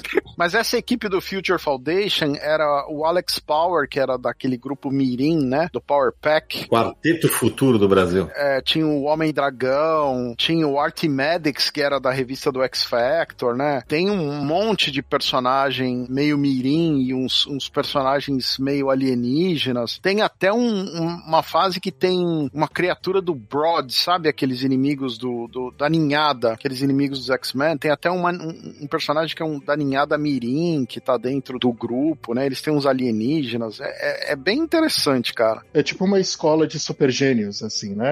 É. ensinada pelo Red Richards, né? E que é criada porque o maior inimigo dessa fase, ou pelo menos por boa parte dela, é o próprio Red Richards, né? Ou na verdade, uma, o conselho de Red Richards, né? Sim, que é outra ideia genial. Sim, muito bacana. É reaproveitado de uma coisa da Marvel, né? Antigona dos Vingadores, que era o Conselho dos Kangs, né? Exatamente. Da fase final do Buscemo, o Conselho dos Kangs, né? Sim, sim. Eu vou te contar que eu, apesar que já, já tava na. Quando o Reed passa a fazer parte daquela. Até que acho uma bobagem. Aquela fase da Marvel que tem os. O Illuminati, Os Illuminati. Os Illuminati. Puta, acho aquilo uma bobagem, velho. cara, eu até curto. Eu não gosto. Eu gosto do conceito, assim, é ele meio suja as mãos dos super-heróis, mas é um conceito interessante. É, mas assim, aí, aí beleza. né? Fica aquele negócio. Ah, então tá. Então, quando você lutava contra os caras, você, eh, vocês eram amiguinhos e não eram. Puta, fica um negócio, pra mim, é tão, é tão sem pé nem cabeça, velho. Como o retcon é complicado, né? Exatamente, cara. É, é muito complicado. Tipo, ah, que já existia não sei quanto tempo. Putz, grilo. Então, mas aquela edição solta do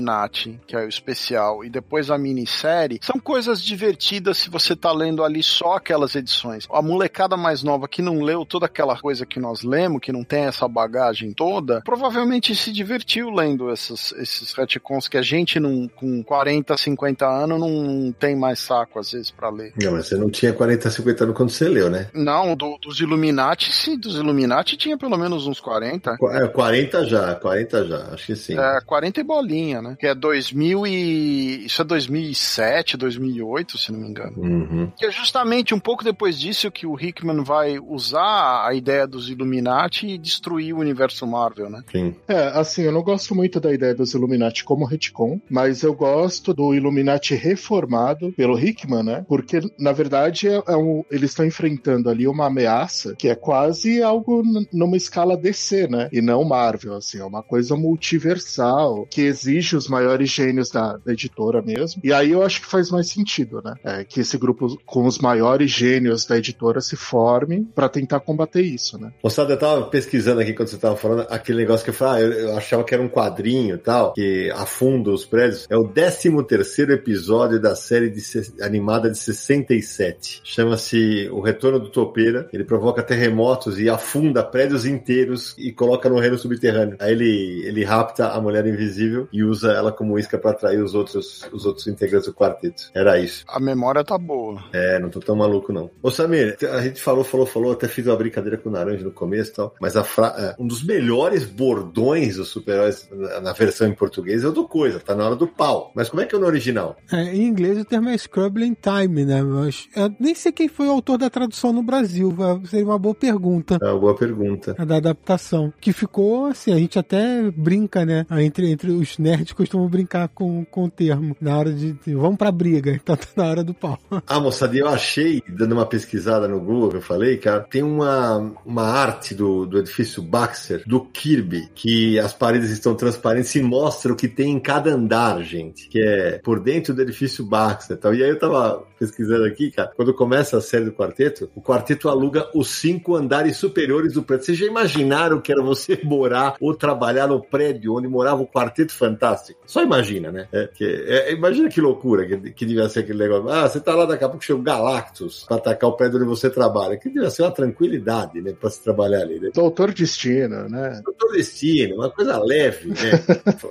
Que tem endereço que eu brinquei no começo, que tem, tem um endereço do, do edifício Baxter, ele fica fica na, 40, na rua 42 e com a Madison Avenue, com a Avenida Madison. É, esse era o endereço dele. Né? Que é, a Madison era onde ficava a Marvel originalmente. Isso, exatamente. Exatamente. Mas não teve uma fase é, que eles substituíram pelo For Freedom Plaza? Mas o prédio, né? É. Eu acho que era no mesmo lugar. Eles reconstroem o prédio. Ah, é isso. O prédio deixa de ser o edifício Baxter e vira o. O Baxter chegou a ser completamente destruído numa história, né? E vira o For Freedom Plaza, exatamente. Exatamente, mas não é mais o mesmo prédio. É, se eu não me engano, a sequência é essa. O, pré, o Baxter é destruído pelo destino. Aí eles passam um tempo morando na mansão enquanto o For Freedom está sendo construído no mesmo lugar. É, que devia ser um prédio super rápido de construir, inclusive, né? Porque imagina, é, se fosse no Brasil ia ter ia ser umas 12 Copas do Mundo para terminar, né? Até terminar a construção. Imagina que beleza. Tá na hora do pau!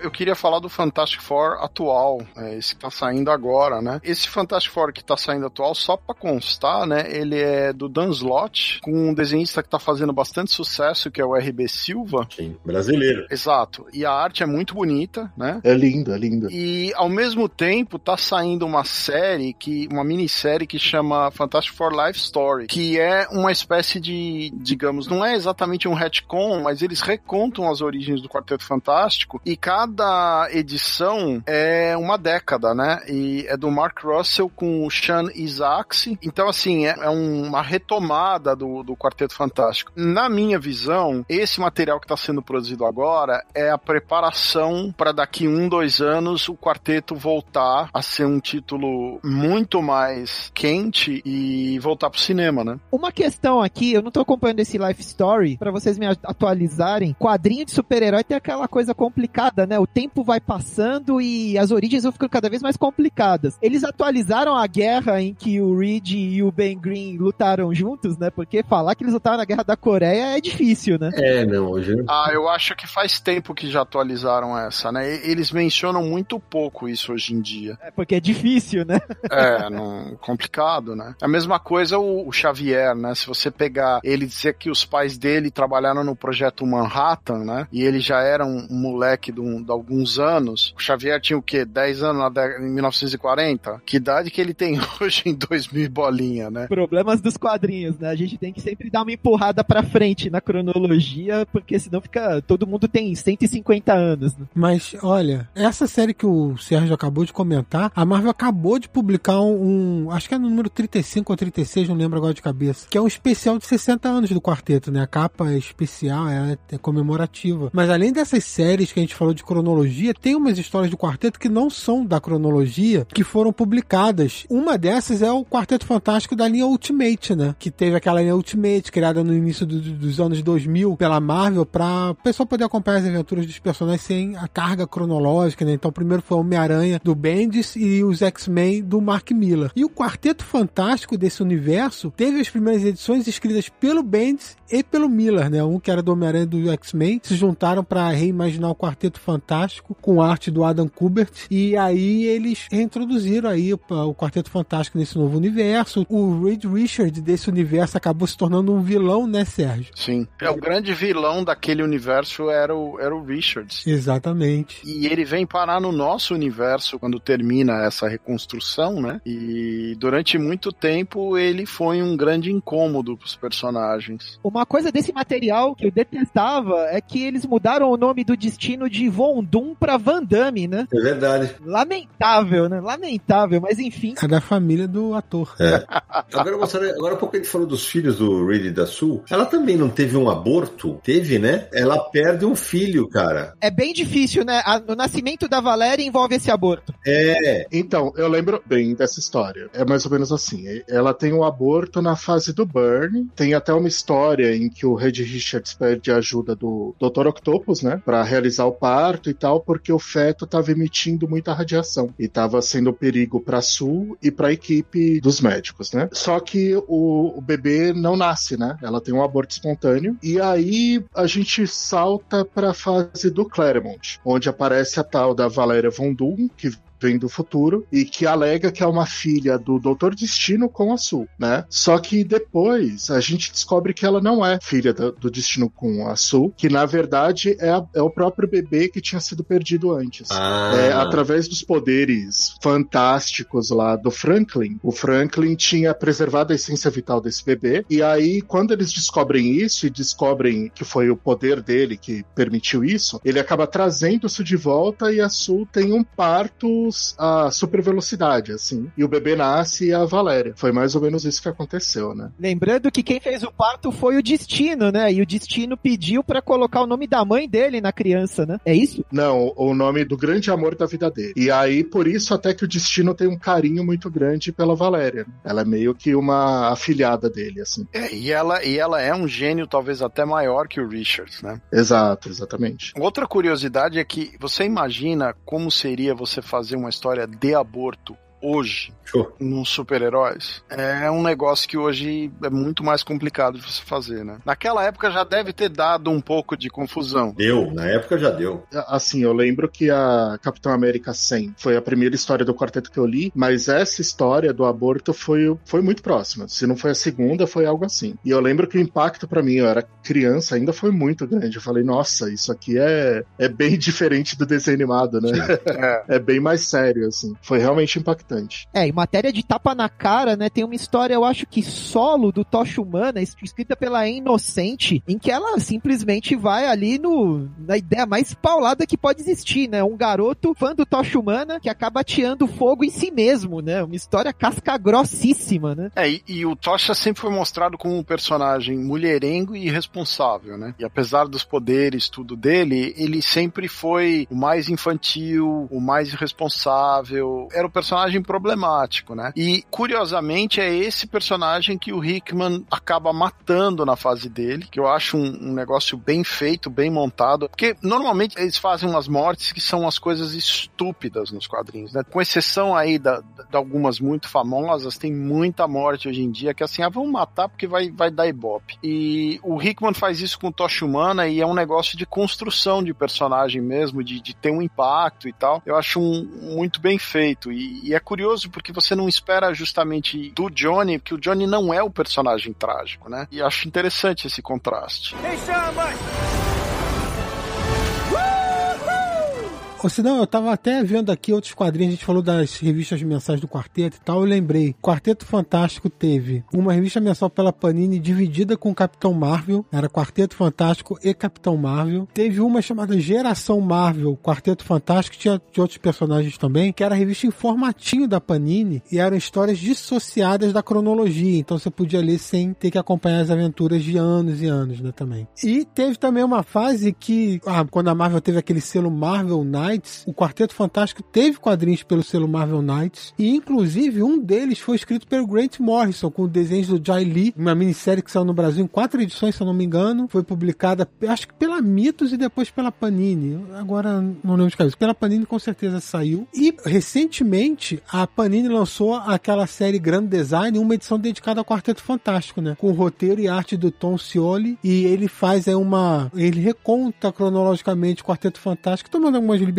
também, mas conta aí a história do quarteto desde as suas primeiras aventuras. E eu não poderia deixar de citar, né, o crossover com o Superman. Claro, é claro que. Que saiu pela editora Abril. Super-Homem na época ainda. Exatamente. Essa, se você deixasse ele citar, não era você. Pela madrugada, né, sabe? Com roteiros e desenhos do Dan Jurgens e o Super-Homem se torna Arauto de Galactus. Exato. Eu, eu, Samir, eu tô viajando muito, ou essa edição, ela não era formato americano, e sim formato graphic novel. Minha memória também. Era formato graphic novel, era um formato maior, tipo magazine. Ah, então. É, capa do Alex Ross. Eu acho que não é capa do Alex Ross, acho que ele só pinta a capa, não? É, é então, é, é a capa. Ele pinta por cima do desenho do Jürgen, se eu não me engano. Eu acho que é isso aí. Acho que é válido a gente citar sobre os criadores, né? Que boa parte da vida eles ficaram com uma amizade estremecida por inúmeros motivos, né? Pelo Jack Kirby ser uma pessoa mais introspectiva e o Stanley sempre ter sido um ótimo marqueteiro, né? E no livro Marvel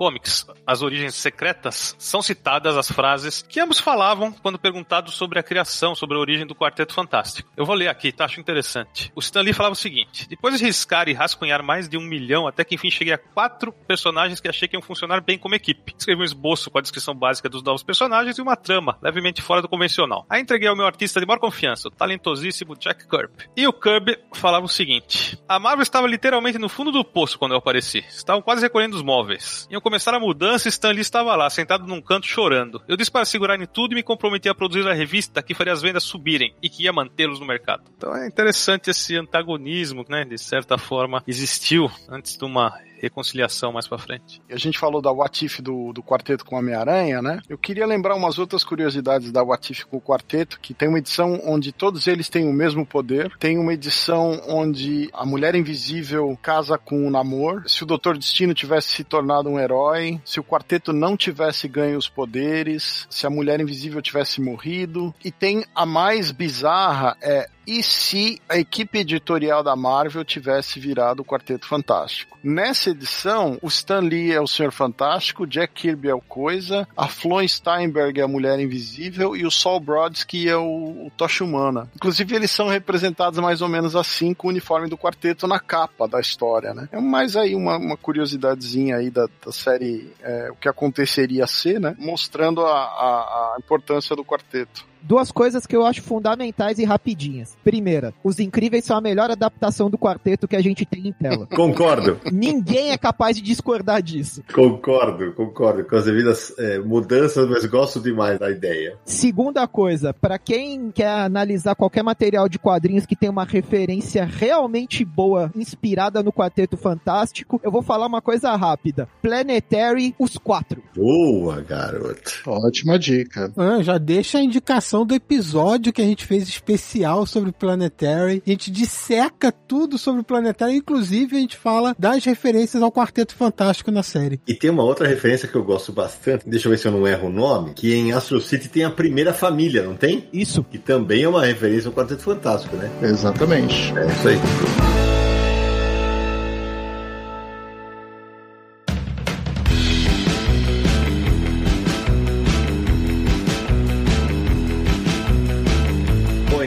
Dessa do, do Astro City, acho que passamos a régua, meu amigo Samir Naliato. Mas antes de encerrarmos esse programa literalmente fantástico, que foi feito dessa vez por um sexteto. Samir, quem quiser encontrar o Confiso Universo Universal aqui nessa internet tão cheia de raios cósmicos, como é que faz? Você encontra o Confins do Universo em um site fantástico chamado Universo HQ. Entre lá em podcast.universohq.com. Você vai encontrar todos os episódios do nosso podcast que começou com o Quarteto Fantástico e agora faz um círculo completo e retorna ao Quarteto Fantástico comemorando seus 60 anos. Então veja lá todos os episódios. Você também pode ouvir, é claro, nos agregadores e streams, né? Então tem no iTunes, tem no Google Podcast, no Spotify, no Deezer. Você tem um aplicativo favorito de agregadores de podcast? Procura lá o Confins do Universo. Entre no Spotify, procure, assine, siga, você vai receber todos os episódios a cada 15 dias, sempre que estreia um novo papo aqui da gente. Mande mensagem em áudio para DDD 11 94583 5989 ou e-mail para podcast@universohq.com. Deixe aí suas sugestões, suas críticas, seus elogios, suas dúvidas e visite o site Universo HQ, né? Veja lá tudo sobre quadrinho, notícias, matérias, resenhas, você vai encontrar de tudo e nas redes sociais Universo HQ no Facebook, no Twitter e no Instagram. Lá você vai saber tudo sobre o Universo HQ, tudo sobre o Confis do Universo e tudo sobre o nosso sorteio especial quando atingirmos 700 apoiadores. Então acesse lá catarse.me barra Universo HQ para se tornar um confinalta e concorrer. E falando nisso, o, o sócio do Tony, do André Morelli, nosso querido Cláudio Moreira, que teve conosco no episódio do Capitão América, o bicho é pé quente, viu, moçada? Que ele já faturou acho que uns dois aí no sorteio. o cara não é fraco, não. E ele, ele nem divide o prêmio com a gente, é um canalha. Tá vendo?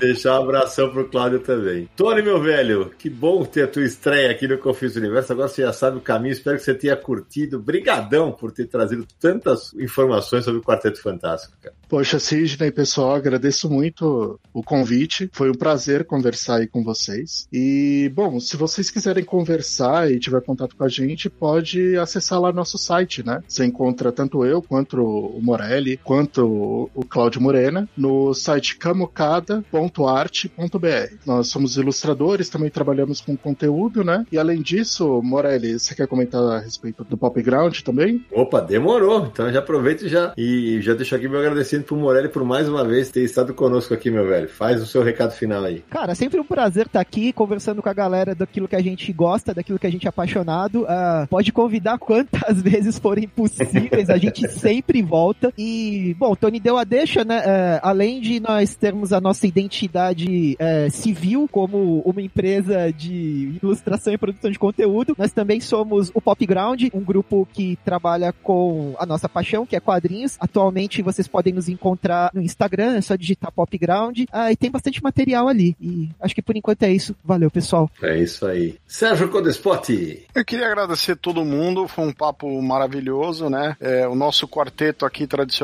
e os nossos dois grandes convidados manjam muito aí de quarteto e bem divertido. Marcelo Naranjo. Obrigado, pessoal. Valeu. Quarteto Fantástico tá aí, a primeira grande família de super-heróis dos quadrinhos, né? Então, muito bom falar sobre esses personagens tão importantes na história dos super-heróis. E que depois de ouvir esse podcast, que você tenha aí um fim de dia fantástico. Muito bem. E você, Samir Aliato? Poxa, primeiro agradecer ao Tony e ao André aí por ter agregado tanto ao, ao papo da gente sobre o Quarteto Fantástico, equipe que está completando 60 anos e deu o pontapé inicial ao universo Marvel como a gente conhece lá na década de 60. Aliás, olha só, 61 Quarteto, 62 Homem-Aranha e depois veio Hulk, Homem de Ferro, Thor, X-Men. Caramba, eu acho que vem muitos programas comemorativos por aí, hein? Rapaz, nem me fala, nem me fala, Samir Aliato. Bom, eu termino agradecendo a todo mundo que apoia o nosso trabalho no Catarse, meus amigos André e Tony por terem passado essas duas horas de bolinha aqui com a gente gravando, Naranjo, Samir e Codespot, como sempre, e torcendo para que o Quarteto Fantástico, depois de tantos perrengues que já passou, tanto nos quadrinhos quanto no cinema e em outras mídias, volte aos seus dias de glória. E a gente se encontra no próximo episódio de Confins do Universo!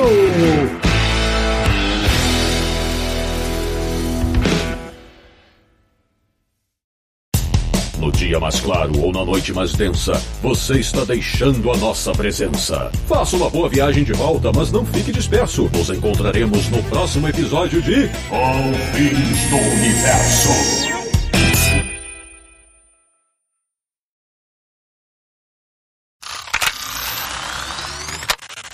Marcelo Naranjo.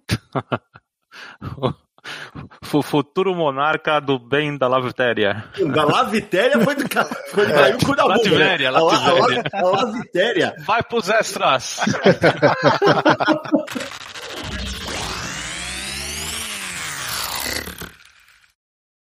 Este podcast foi editado por Radiofobia, podcast e multimídia.